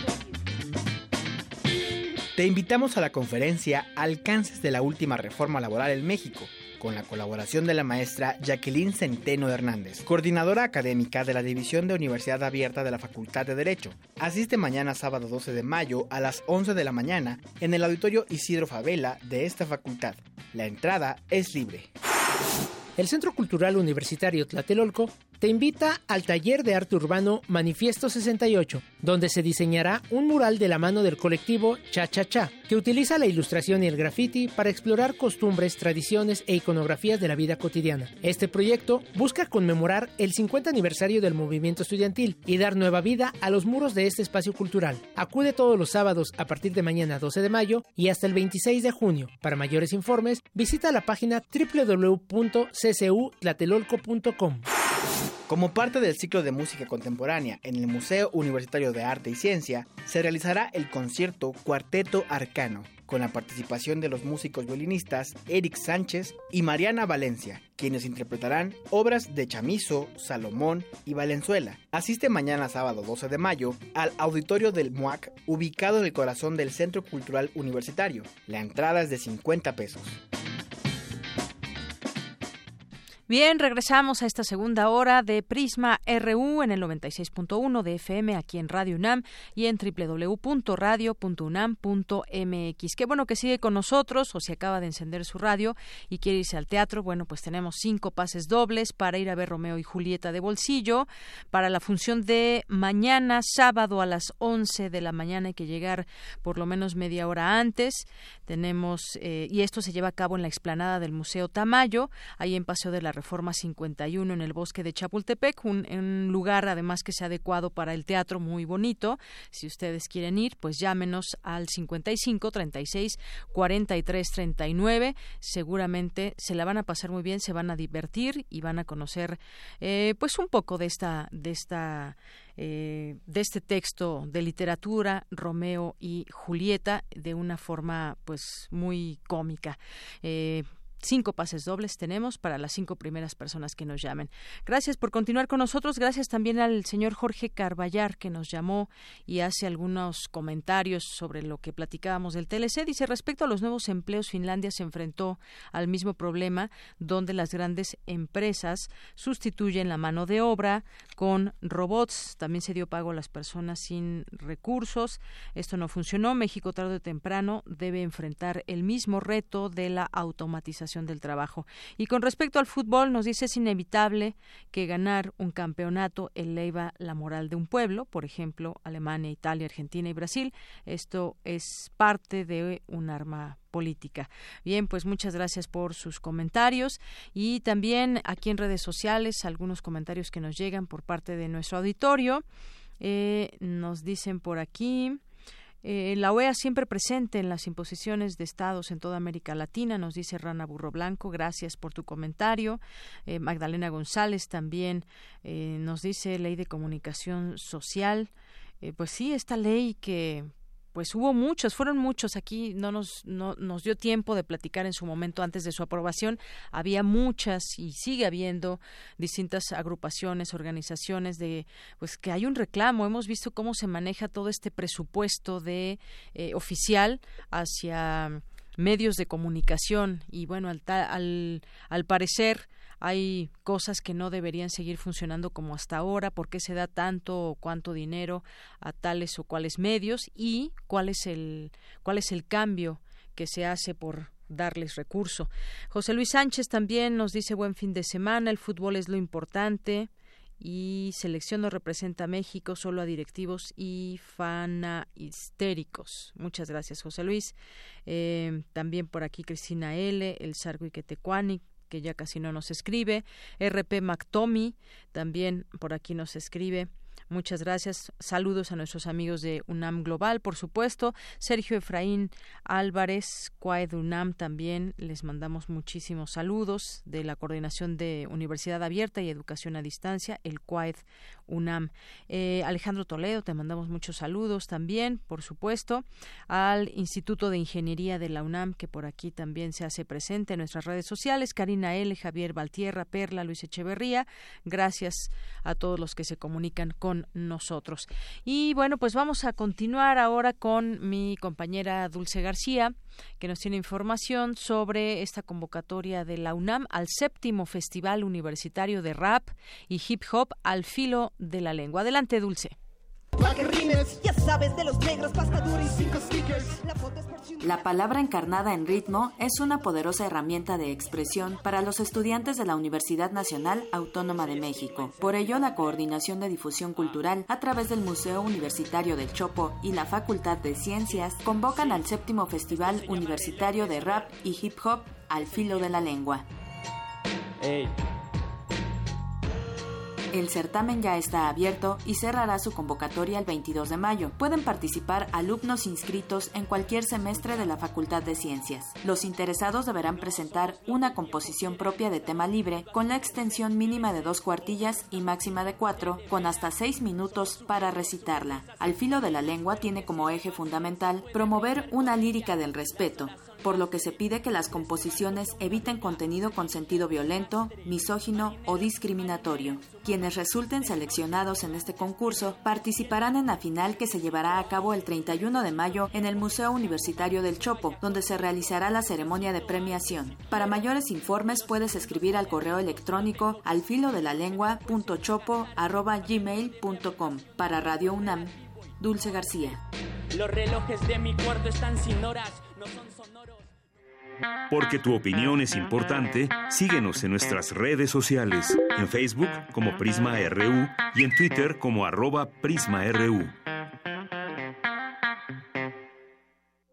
Queremos escuchar tu voz. Nuestro teléfono en cabina es 55 36 43 39. Internacional RU. Miles de iraníes se manifestaron en ciudades de todo el país en contra de la decisión del presidente estadounidense Donald Trump de retirarse de un acuerdo nuclear con potencias mundiales. Los iraníes rechazaron la decisión del presidente de abandonar el pacto alcanzado en 2015 con Rusia, China, Francia, Alemania y el Reino Unido, que imponía límites al programa nuclear de Irán a cambio del levantamiento de algunas sanciones económicas internacionales. Por su parte, ministros de Exteriores de Irán, Francia, Alemania y Gran Bretaña se reunirán el martes con el fin de mantener el acuerdo nuclear del que Estados Unidos salió. El presidente de la Cámara Baja estadounidense, Paul Ryan, anunció que la única posibilidad para que el Capitolio someta a voto este mismo año un nuevo tratado de libre comercio con México y Canadá es si el Ejecutivo de Estados Unidos lo notifica en versión de texto antes del 17 de mayo. Un estadounidense de 14 años fue detenido tras dispararle en un brazo a un compañero en una escuela de California, informó la policía del condado de Los Ángeles. Según las autoridades, el balazo se habría originado por una disputa entre los estudiantes y se espera que el herido se recupere sin problemas. El Parlamento de Cataluña iniciará este sábado las sesiones de investidura del independentista Joaquim Torra como nuevo presidente de la Generalitat, que previsiblemente lo conseguirá el lunes en una segunda votación. Corea del Norte informó a una agencia de aviación de Naciones Unidas que no realizará pruebas de misiles no anunciadas ni más lanzamientos de misiles balísticos intercontinentales, porque su programa de armas nucleares ya está completo y no necesita ese tipo de ensayos. El compromiso se realizó durante las reuniones entre funcionarios norcoreanos y representantes de la Organización Internacional de Aviación Civil. La segunda sala de la Corte Suprema de Brasil confirmó un fallo ya configurado ayer y negó en forma unánime la excarcelación del expresidente Luis Ignacio Lula da Silva, condenado a 12 años y preso desde el pasado 7 de abril. Continuamos aquí en la información, información de América Latina, en la conferencia Tramas Golpistas en América Latina que abordan el caso de Brasil. Mi compañera Cristina Godínez nos tiene esta información. Adelante. Deyanira, buenas tardes. En el Centro de Investigaciones sobre América Latina y el Caribe, la doctora Katia Geraf Baggio, de la Universidad Federal de Minas Gerais, Brasil, habló de las conexiones ultraliberales y sus vínculos con América Latina. En especial tocó el caso de Brasil y habló de la destitución de la expresidenta Dilma Rousseff en el verano de 2016 y el reciente encarcelamiento de Luis Ignacio Lula da Silva. La universitaria comentó que para entender esa problemática se debe considerar la geopolítica. Escuchemos. Porque todo esto tiene que ver no solamente con enfraquecer un gobierno, gobiernos de centro izquierda moderados, pero tiene que ver con la política externa de los gobiernos Lula y Dilma, que hicieron los acuerdos con los BRICS, ¿no? El grupo que reúne Brasil, Rusia, que reunía por lo menos, Brasil, Rusia, India, eh, porque, bien, BRICS continúa a existir, pero Brasil prácticamente rompió con esta visión, porque ahora Brasil está eh, aliado nuevamente fuertemente con Estados Unidos, desde que Temer empezó. Entonces, la participación de Brasil en los BRICS se quedó muy enfraquecida. Por último, la académica señala que como brasileños tienen una intensa lucha por la democratización de su país. Luchar por el restablecimiento del Estado democrático de derecho, que hoy estamos en Brasil en estado de excepción. Luchar por la libertación del expresidente Lula, que fue condenado sin pruebas ¿no? Como parte, un desdobramiento de este golpe de, de dos años atrás. Y réstanos la participación eh, en las calles, principalmente de las camadas populares, que tiene que estar más en las calles porque está perdiendo sus derechos, ¿no? Y las políticas sociales de los gobiernos Dilma y Lula están siendo desmontadas y derechos que están en la Constitución de 88. Deyanira, este es mi reporte. Buenas tardes. Gracias, Cristina. Muy buenas tardes. Y sigamos en los temas internacionales. Ya está en la línea telefónica el doctor Javier Urbano. Él es internacionalista y catedrático de la UNAM y de la Universidad Iberoamericana. Doctor, buenas tardes. A tus órdenes, buenas tardes. Bien, pues vamos a, empezar eh, quizás por el tema de Venezuela. Va a haber eh, elecciones en este país y conocemos de la situación de Venezuela, económica, social, también hay eh, pues una Venezuela, podríamos decir, dividida y ahora en lo político, pues se sigue dividiendo aún más, eh, doctor. Pues, ¿cómo ve usted de cara a estas próximas elecciones? Y bueno, pues hablemos también las características o en qué marco se desarrollarán estos o se están desarrollando los procesos electorales que culminarán con, pues, con la elección de un nuevo presidente o no, quizás. ¿Qué nos puede decir? Sí, eh, primero buenas tardes, buenas tardes auditorio. Eh, lo, eh, tal vez lo más interesante de Venezuela por el momento es eh, que deberíamos entender el proceso, el proceso político en donde parece ser que se confirma cierta tendencia global de rechazo a los partidos tradicionales viejos. hay o hubo una mesa de unidad nacional en, en eh, en, el contexto de, Venezuela, que se supone iba a congregar a la oposición política en contra en su momento de Chávez y luego de Maduro. Que, no funcionó, ¿verdad? Al final. Efectivamente. y lo curioso es que ahora lo que están saliendo son personalidades de perfil carismático, eh, gente que con ciertos medios económicos, eh, pienso en Javier Bertucci, un evangélico que está congregando al día de hoy y que es realmente un personaje muy, muy, eh, muy reciente, está congregando entre el 15 y el 20% del voto. Y luego encontramos a Henry Falcón, un opositor que también está congregando un voto cercano entre el 20 y 25%, pero no, pero no tiene una circunscripción política definida pareciera ser que uno esperaría en la lógica que salieran de la mesa de unidad, de, unidad democrática, pero no salen de ahí, sino salen desde la perspectiva de la eh, propuesta de personas en lo particular y desde su propio carisma y medios.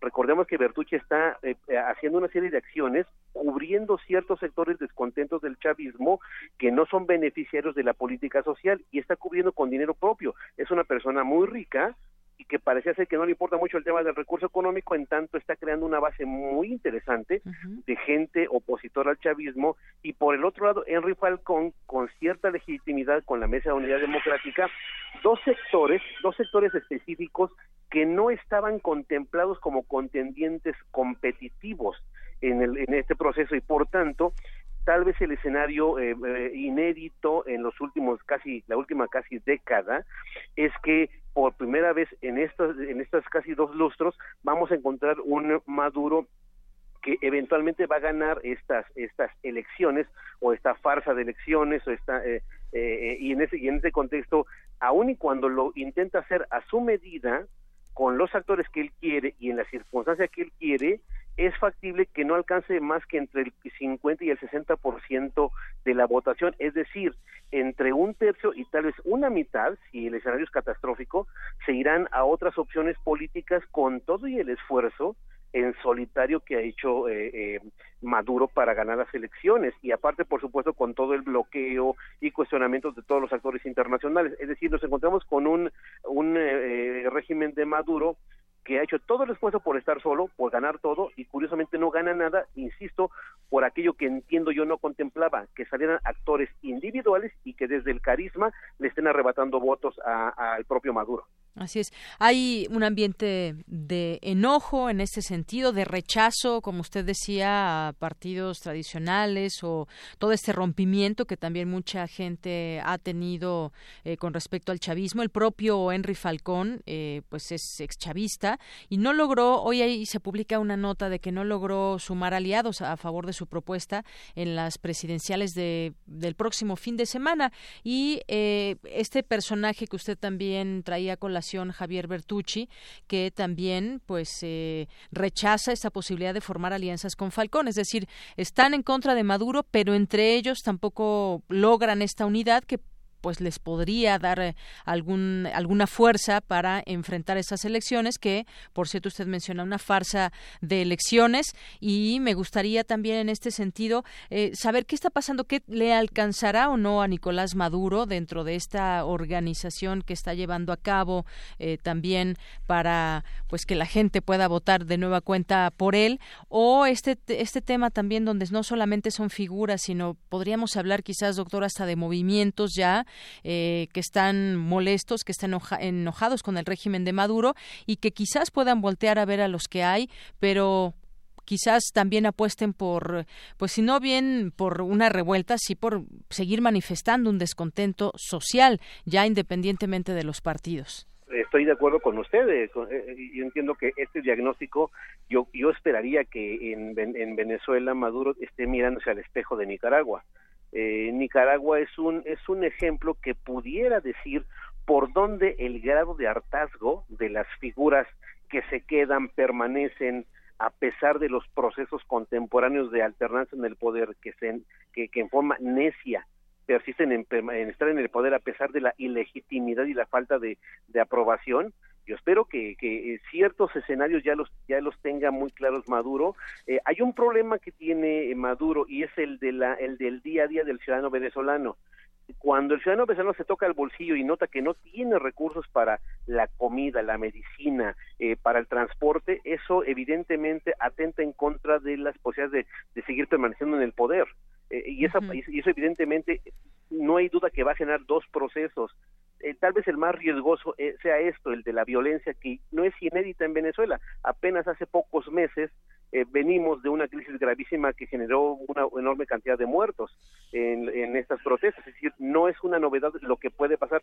Creo que no, no decimos nada descabellado al decir que evidentemente de pasar de una violencia desbordada a una violencia organizada, creo que el primer promotor sería evidentemente Nicolás Maduro. Evidentemente no lo deseamos, pero ya tenemos antecedentes de violencia que se hace en forma espontánea y que de pronto de eso a pasar una violencia organizada en contra de Maduro podría ser un escenario que no debemos eh, soslayar, hay que tenerlo muy en cuenta. Pero también hay una un escenario que creo le está aportando algún oxígeno, no el suficiente, pero sí a Maduro, que es el tema del alza en los precios del petróleo. Recordemos que Venezuela es uno de los eh, más importantes exportadores de petróleo en el mundo y que al día de hoy eh, han aumentado los precios del petróleo, lo que equivale a que van a van a haber eh, recursos frescos de la venta de petróleo y eso como lo sabemos permite al régimen tener medios para seguir cooptando grupos específicos que al día de hoy han, están siendo excluidos. Ahí ahí hay un escenario adicional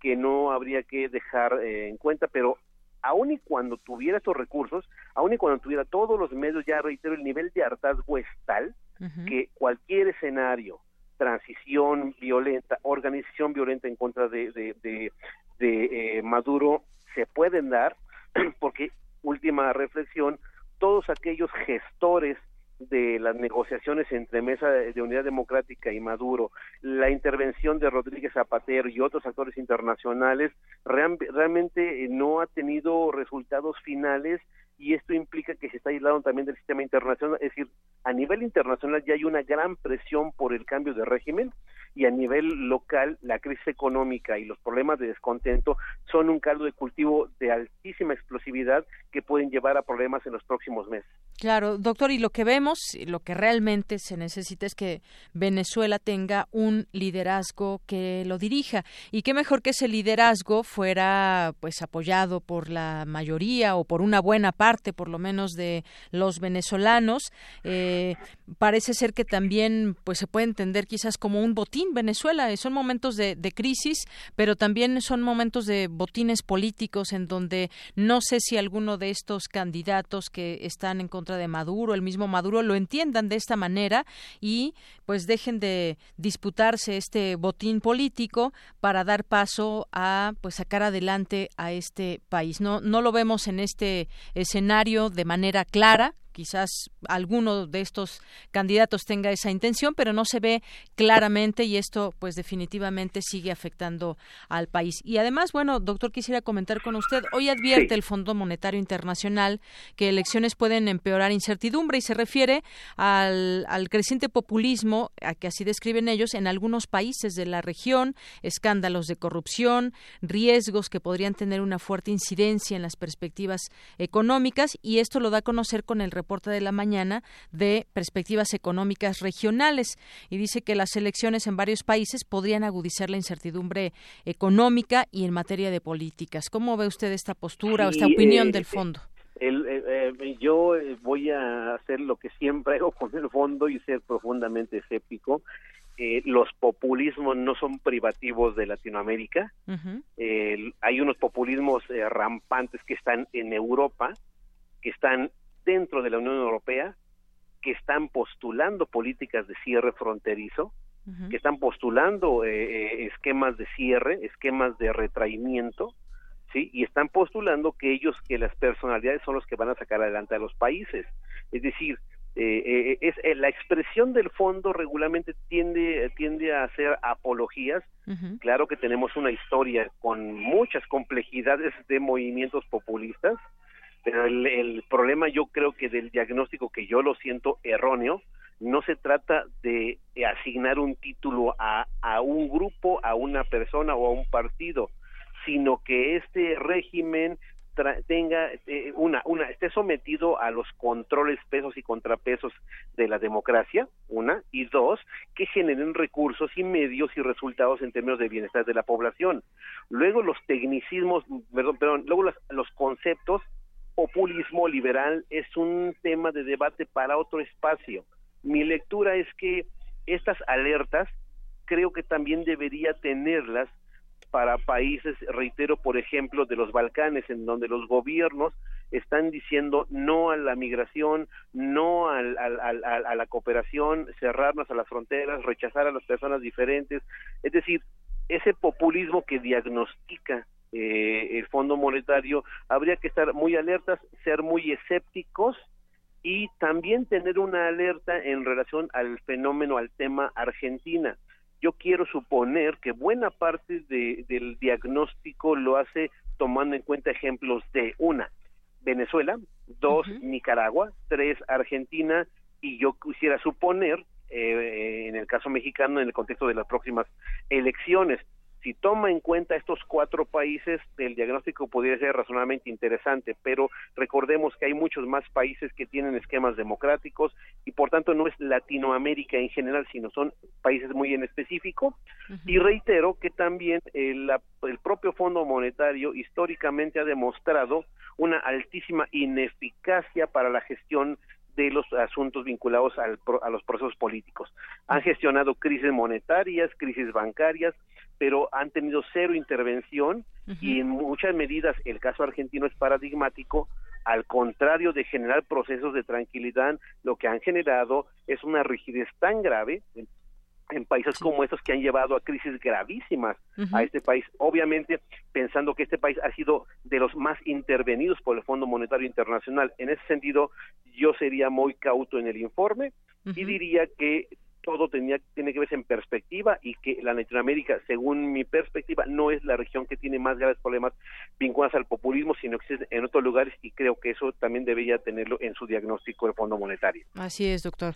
Gracias por ese análisis. Y, bueno, en el tema, ya que estamos hablando del Fondo Monetario Internacional, hablemos de, Argentina. Justamente hoy escribe, por ejemplo, en el New York Times, Martín Caparrós y dice, la Argentina otra vez en su tormenta eh, y se refiere al Fondo Monetario Internacional también dice que crecen las olas, el viento ruge, el mar se encrespa y ahora entre las olas hay un monstruo, ese que los argentinos nos acostumbramos a pensar como la fuente de todas las desgracias, el Fondo Monetario Internacional. Y dice también que el monstruo está en la, en la superficie, lo bueno sería saber qué hay bajo, bajo del agua, o dicho de otra manera, por qué el gobierno de Mauricio Macri decidió despilfarrar tanto capital político, pidiendo alrededor de 30 mil millones de dólares al Fondo Monetario Internacional, que eh, porque puso supuso que no tenía otra salida y otra vez Argentina vuelve a estar en esta noticia de la crisis. ¿Qué está pasando en eh, eh, Argentina? está pasando lo siguiente. hay un, hay un asunto primero histórico estructural de dependencia de Argentina respecto al Fondo Monetario Internacional. Apenas hace unos ocho años eh, la oficina del Fondo Monetario, la que se encargaba de monitorear la evolución de la economía, se fue de Argentina, en el entendido que ya se había pagado los cerca de 10 mil millones de dólares de que se le debía de esa deuda brutal de los 80 de 144 mil millones de dólares, que es una barbaridad que no sé si la imaginación alcance para esto. Y luego los temas históricos. Ha habido de verdad una cantidad enorme, pasmosa de intervenciones del Fondo Monetario prácticamente desde la dictadura, de principios de la dictadura Pinochet, un poco antes, eh, y si, vemos periódicamente, siempre estamos con gestorías de crisis bancarias, crisis fiscales, crisis monetarias, y en todos los casos ha habido una enorme cantidad de condicionamientos a los préstamos. Eh, eh, Argentina entró a fines de los 80, principios de los 90 con una, una bonanza muy interesante respecto de los recursos agrícolas, eh, tuvo un auge muy importante de recursos de liquidez y lamentablemente, como pasa en Latinoamérica, y eso casi es una enfermedad crónica en Latinoamérica, no se supieron gestionar los recursos adecuadamente y en ese sentido se embarcaron en una vorágine de préstamos, préstamos, créditos, créditos, y Argentina eso es lo que le ha pasado una enorme estabilidad en la gestión de sus recursos de sus épocas de bonanza y en ese y en ese sentido al final siempre acaban recurriendo al único gestor que en la actualidad puede estabilizar a la economía en términos del tipo de cambio, en términos del, de, su balance de capitales, y eso es el Fondo Monetario Internacional. No es una novedad, es crónica, lleva el Fondo Monetario entre 30 y 40 años interviniendo en Argentina, esto es digno de una investigación de verdad de largo plazo y, en ese, y, en y en ese punto no hay un solo país en Latinoamérica que haya sido tutelado, y lo digo con mucho respeto, tutelado por el Fondo Monetario Internacional por tantas décadas. Esto evidentemente denota una gestión gubernamental que tiene que ser evaluada eh, por los pésimos resultados y también en términos de los actores políticos una pésima concertación para asumir un modelo económico suficientemente sólido que permita gestionar estos vínculos con instancias que por decirlo menos eh, son cuestionables en términos de la de, de, la de los objetivos o de la intención en términos de ayudar digo Fondo Monetario digo Banco Mundial. Eh, la historia en Latinoamérica, México en los 80, la grave crisis económica de México, da cuenta de que el beneficio de la intervención de entidades como el Fondo, el Banco Mundial, nunca han generado ningún beneficio y al contrario han generado problemas gravísimos de desincorporación de empresas privadas del sector, eh, un gran empleo, eso que llaman flexibilización laboral, eh, y en ese sentido no ha habido beneficios. Por ahí en la narrativa se argumenta que si está estable la economía, que si las variables macroeconómicas son estables, que si las reservas internacionales y que si el déficit o el superávit están controlados, parece que es una tarea que hace el Fondo Monetario. Mi lectura es no. Mi lectura es, creo que es un tema más bien de un modelo económico que estuviera razonablemente concertado y que no debería tener necesidad de, de una intervención de estas características, porque al final si te marcan una serie de tareas como corramos o flexibilicemos el empleo, es decir, corramos a los, a, los, a, los, a, los, empleados sin indemnizaciones, no les demos beneficios sociales, no les demos su pensión o reduzcamos la impensión, e, e, e, ese, eso evidentemente atenta en contra del bienestar.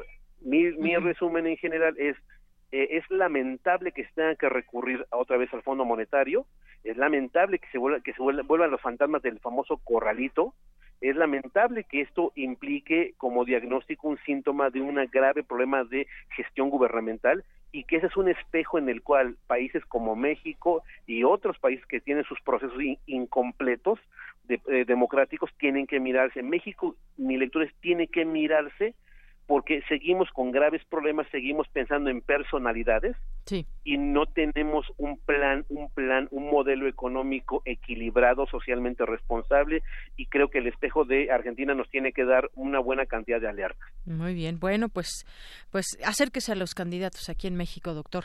Eh, eh, seguramente complicado, fíjese usted, porque eh, tienen un grado de autismo eh, eh, de verdad es lamentable.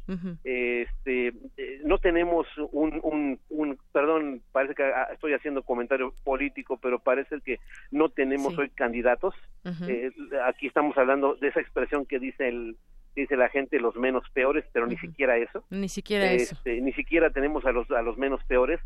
Es lamentable la calidad de candidaturas que tenemos. Este, y el país tendría que estar alerta respecto de el que sea, sí. va a empezar a eh, gestionar un país con decenas de miles de muertos, con miles de desaparecidos, con violencia, impunidad, y eso evidentemente, primer punto, yo si fuera PRIPAN, yo no tendría la vergüenza de pedir el voto sobre la, sobre la tumba de miles de muertos y desaparecidos, y luego otros partidos no tendrían la cara para presentarse con tantas corruptelas y tantos candidatos corruptos que tienen en sus listas. Es decir, deberían retirarse, esa es mi percepción, perdón. Porque Pero no se van a retirar, doctor. Así que, bueno, ya seguiremos platicando en otro momento de la economía, cuando ya se defina un ganador y a ver hacia dónde nos empuja el siguiente gobierno. Pero por lo pronto, doctor, muchas gracias por sus comentarios. Un placer, muy buen día. Hasta luego, muy buenas tardes al doctor Javier Urbano, internacionalista y catedrático de la UNAM y la Universidad Iberoamericana. Tu opinión es muy importante. Escríbenos al correo electrónico prisma.radiounam@gmail.com. Queremos escuchar tu voz. Nuestro teléfono en cabina es 55 36 43 39. Bien, continuamos y ya tengo la línea telefónica a eh, la doctora María Isabel Barrera, doctora en psicología, especialista en psicoterapia en el Instituto Nacional de Psiquiatría, eh, Ramón de la Fuente. Y bueno, pues le doy la bienvenida a este espacio para que nos hable de la novena jornada del Día Internacional de la Fibromialgia. Doctora, bienvenida a este espacio. Buenas tardes. Claro, gracias. Buenas tardes eh, a ustedes también por ayudarnos con, con la difusión. Efectivamente, el próximo miércoles 16 de mayo en el auditorio de este instituto, el Instituto Nacional de Psiquiatría Ramón de la Fuente, tendrá lugar la novena jornada eh, con motivo del Día Internacional de la Fibromialgia y Fatiga Crónica, que es el 12 de mayo. Entonces, generalmente procuramos alrededor de esos días tener el evento. Es un evento que es eh, informativo, tiene, es, la entrada es libre, invitamos a pacientes, familiares y todos aquellos, incluso profesionales de la salud o gente que quiera conocer del problema para que escuchen, es una serie de conferencias, invitamos a reumatólogos, a internistas, estará una psiquiatra, un par de psicólogos, hay neurofisiólogos, eh, especialistas en dolor y sobre todo también tendremos a la parte más importante, en esto que es las propias pacientes y su familia, porque va a haber testimonios de, de lo que es vivir con fibromialgia de, de una paciente y familiares también cómo, cómo se ven impactados por este padecimiento, por qué la insistencia y, y aceptamos toda esta difusión, porque se desconoce mucho este padecimiento, porque es compleja, porque no se les cree, y como es un padecimiento que no se diagnostica por análisis de laboratorio, todo podría salir normal, a excepción de que tuviera otras condiciones médicas, pero fibromialgia no se diagnostica por análisis de laboratorio, no sale en ningún estudio de gabinete, sino que tiene que ser un, un diagnóstico clínico hecho por un reumatólogo, pero sobre todo que sepa de fibromialgia y que esté convencido, que crea en la enfermedad, porque desafortunadamente en el mismo colegio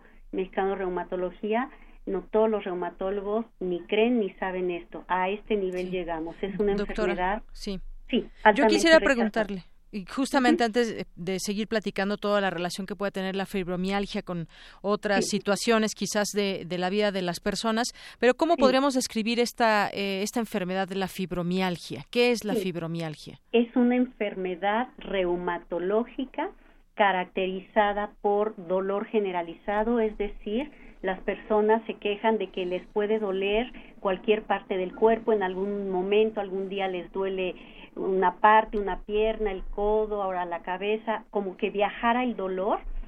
Otro de los de los síntomas que la caracterizan es una gran fatiga, pero una fatiga que no es proporcional a que hayan hecho un gran esfuerzo, a veces se cansan de la nada y hay lugares también puntos específicos, le llamamos puntos hipersensibles de dolor, están reconocidos 18 de estos puntos en el cuerpo, muchos de ellos en cuello, en hombros, en la cintura, pero repito, es el reumatólogo quien va a ejercer una cierta presión sobre esos puntos dolorosos y si las personas se quejan de dolor en 11 de esos 18 puntos establecidos, estos son criterios importantes para fibromialgia y que ese dolor de Yanira por lo, sea crónico, es decir, que por lo menos tenga seis meses de duración.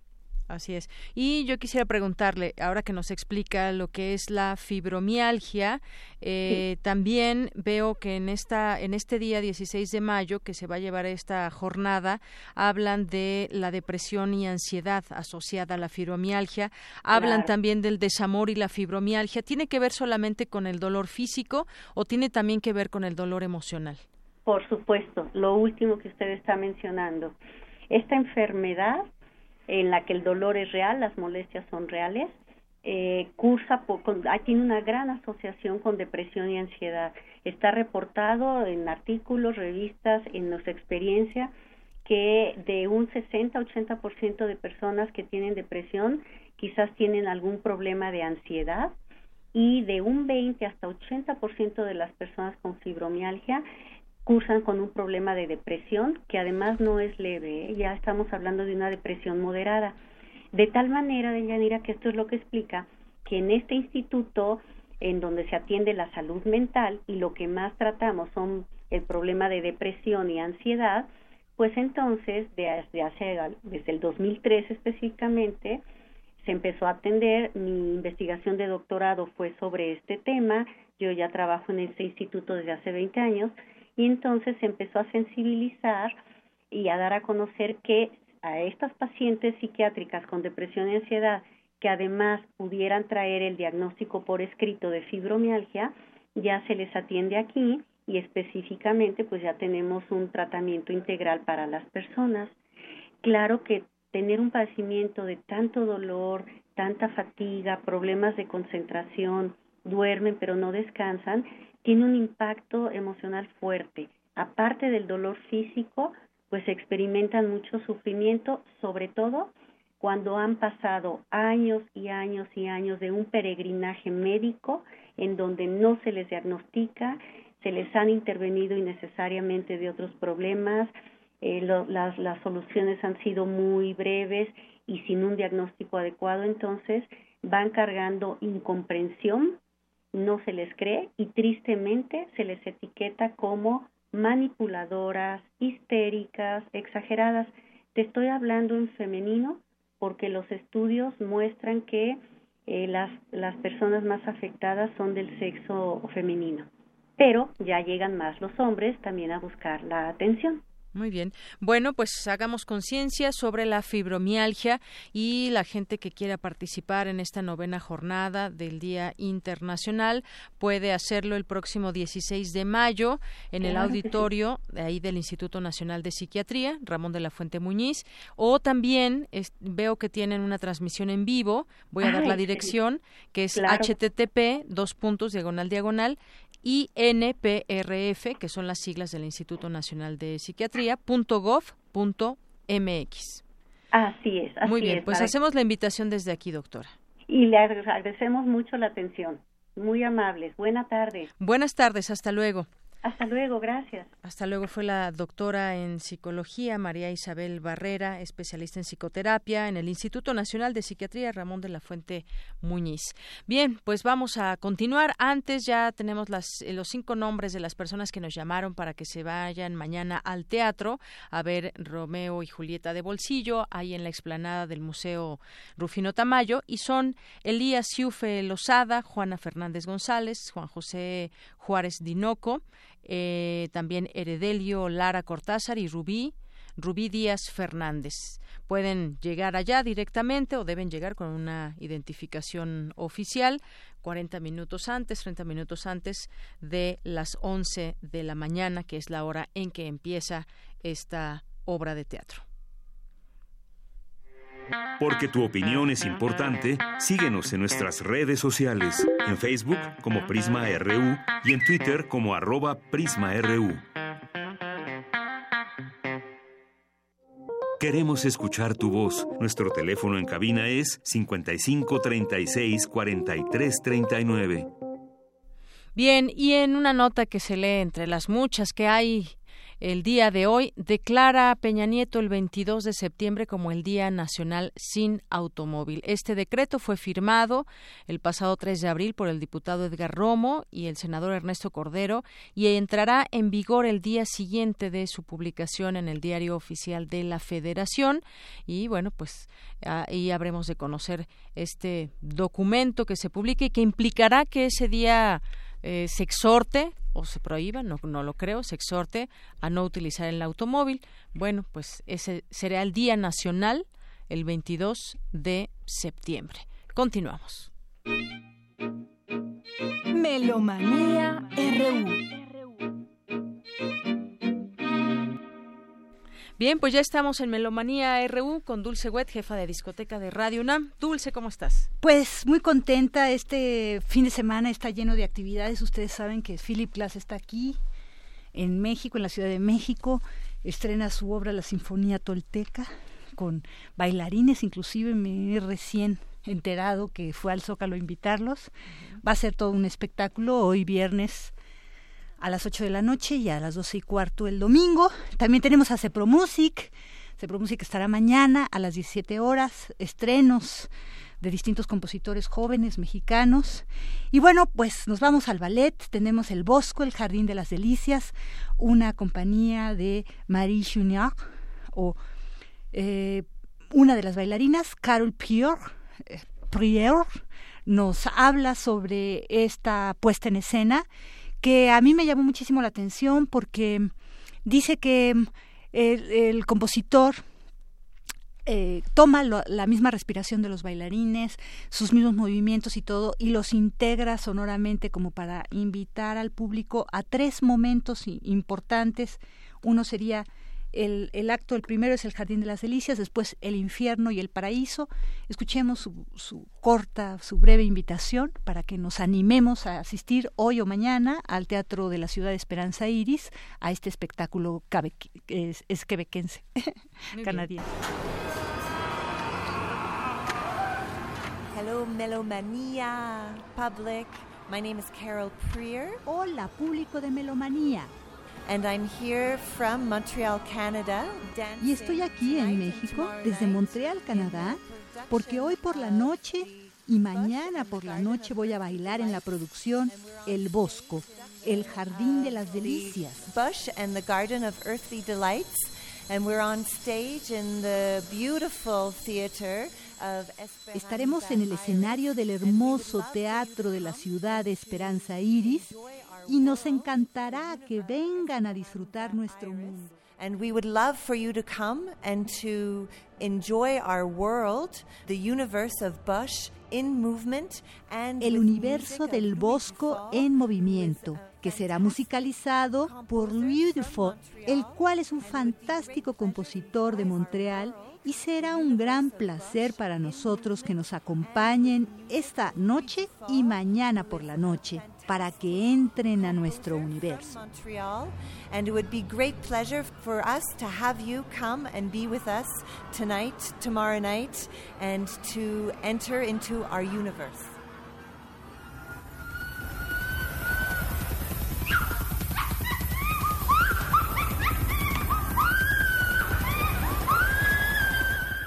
Ahí estamos escuchando parte de lo que es el infierno y el paraíso. Este tiene que ver muchísimo la el movimiento y, el, y los sonidos generados a través del movimiento y, y de la respiración de cada uno de los 10 bailarines que participan en esta puesta en escena.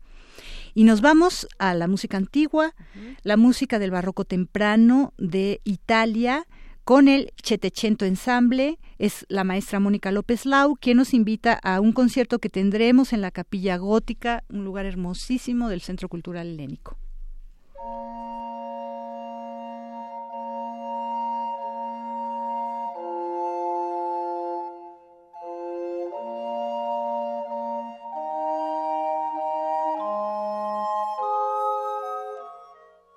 Queridos amigos de Melomanía y Prisma RU. Soy Mónica López Lau, flautista de pico del ensamble Setecento, y los quiero invitar a un concierto dedicado a la música italiana del barroco temprano, digamos en la época del siglo XVII, alrededor de 1600. Este repertorio es muy interesante porque casi nadie toca este estilo de música en nuestro país.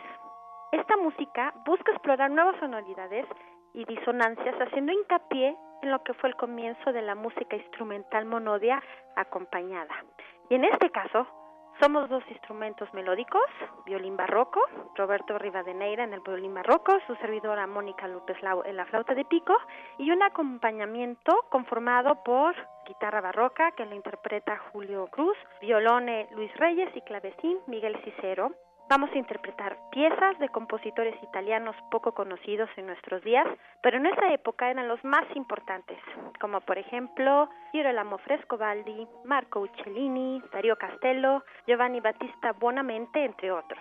Así que si quieren escuchar un concierto con una propuesta diferente, entonces no se pierdan este concierto que está de lujo. La cita es en la hermosísima capilla gótica del Centro Cultural Helénico el próximo domingo 13 de mayo a las 18 horas. La dirección es Avenida Revolución 1500, Colonia Guadalupe.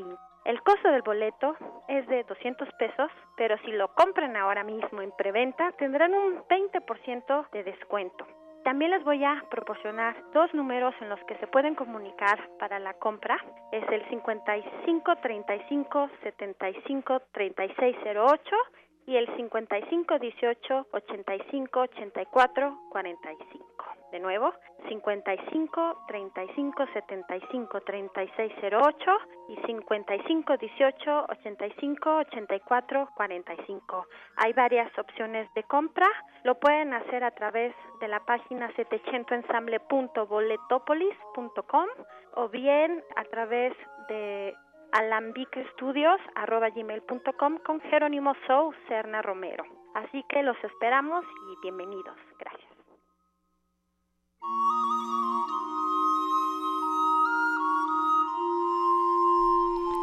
Y ahora después del setecento nos vamos varios siglos adelante con la música del futuro, la música acusmática, lo que es la música electroacústica.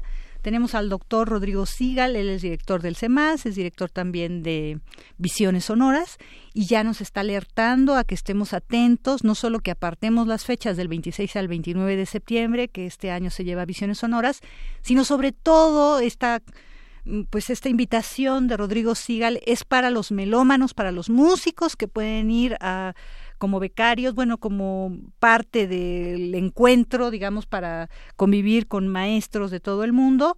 Escuchemos su invitación a Visiones Sonoras. Estamos escuchando también música de Horacio Bayone junto a los comentarios del maestro Rodrigo Sigal.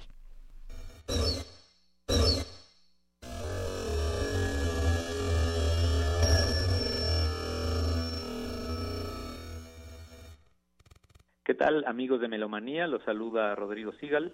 Soy el director del Centro Mexicano para la Música y las Artes Sonoras, del CEMAS, en Morelia, Michoacán, y el director artístico del Festival Internacional Visiones Sonoras número 14, que se celebrará en Morelia, Michoacán, del 26 al 29 de septiembre de este 2018. Visiones Sonoras es un festival que comprende una convocatoria para que todos los artistas que utilizan el sonido como vehículo de expresión y la tecnología como parte de su proyecto artístico puedan encontrar un espacio de calidad para presentar su trabajo académico o hablar sobre sus proyectos artísticos y de creación. Así que los invitamos a conocer la convocatoria en visionesonoras.org o en cmmas.org.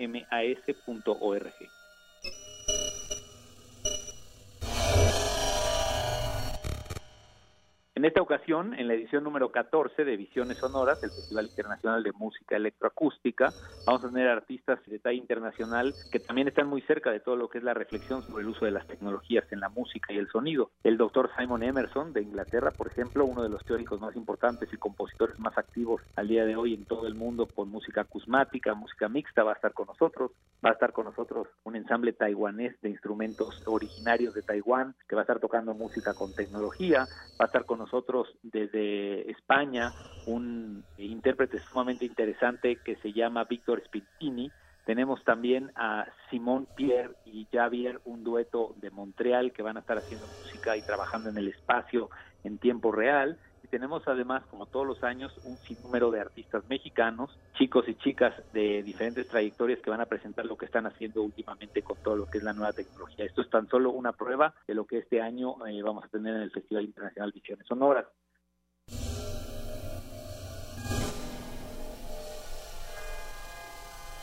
Lo importante sería invitarlos a que antes del viernes 8 de junio de este año puedan conocer la convocatoria y subir sus materiales y por supuesto que se puedan guardar las fechas del 26 al 29 de septiembre próximos aquí en Morelia, Michoacán, para que puedan participar no solamente exponiendo su trabajo, sino también asistiendo a los conciertos y a las actividades académicas de los invitados internacionales y nacionales que ya mencioné antes y muchos otros que faltan.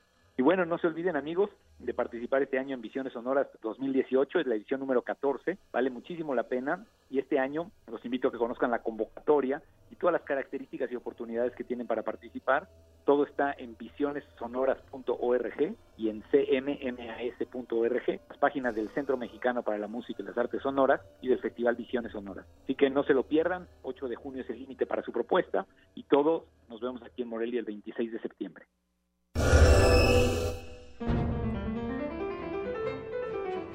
Cabría decir que todo esto que nos dijo Rodrigo Sigal se hace en campus Em, UNAM Morelia, Michoacán. Entonces, bueno, pues ya hay ahí también una carrera de tecnología y arte. Y ya también la UNAM nos estamos poniendo a tono con postdoctorados de la Facultad de Música que están allá inscritos.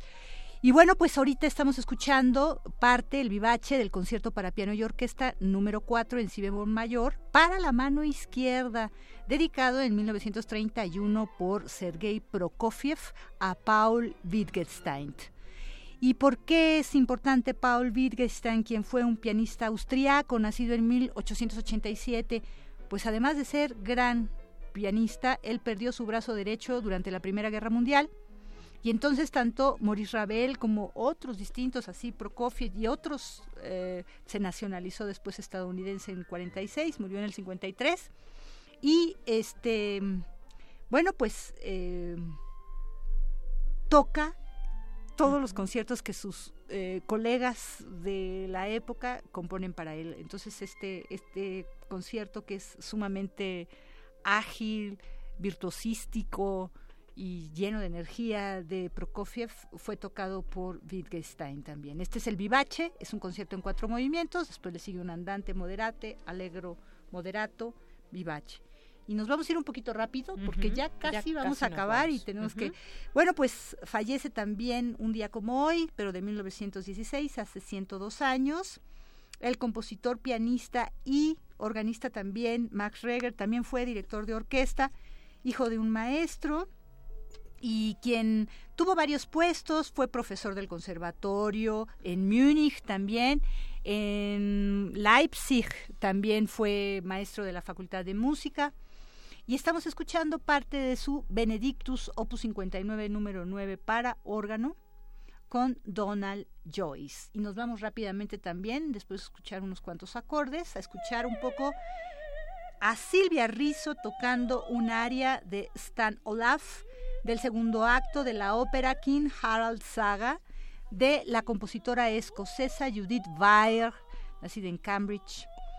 Eh, ella, este, bueno, pues se le conoce también música de cámara, eh, pero sobre todo porque también fue productora y directora artística de, los eh, de distintos festivales escénicos en Londres, se conoce muchísimo más por su trabajo escénico, por su ópera. Y eso estamos escuchando ahorita un aria con Silvia Rizzo de un álbum rescatado por la Universidad Autónoma Metropolitana y con las grabaciones históricas del Instituto Nacional de Bellas Artes. Y por último, para que ya nos podamos ir, eh, queremos eh, a usted, amable auditorio, a, audiencia que nos sigue, regalarle tres pases dobles de este para mañana sábado 12 de mayo de la UFUNAM. Es el maestro Máximo Cuarta como director artístico y Ana Emilia Margarita Castadeña en la flauta. Estamos escuchando parte del concierto para flauta de Nielsen, es el segundo movimiento alegreto. Ellos también interpretarán el vals triste de Sibelius y también la danza macabra de Sensani y las danzas polovetzianas. Llámenos al 5536 4339. 55 36 43 39 tres pases dobles. Con eso nos despedimos. Hasta luego, Dulce, y hasta luego. Gracias, amigos de Prisma R1. Nos escuchamos el lunes.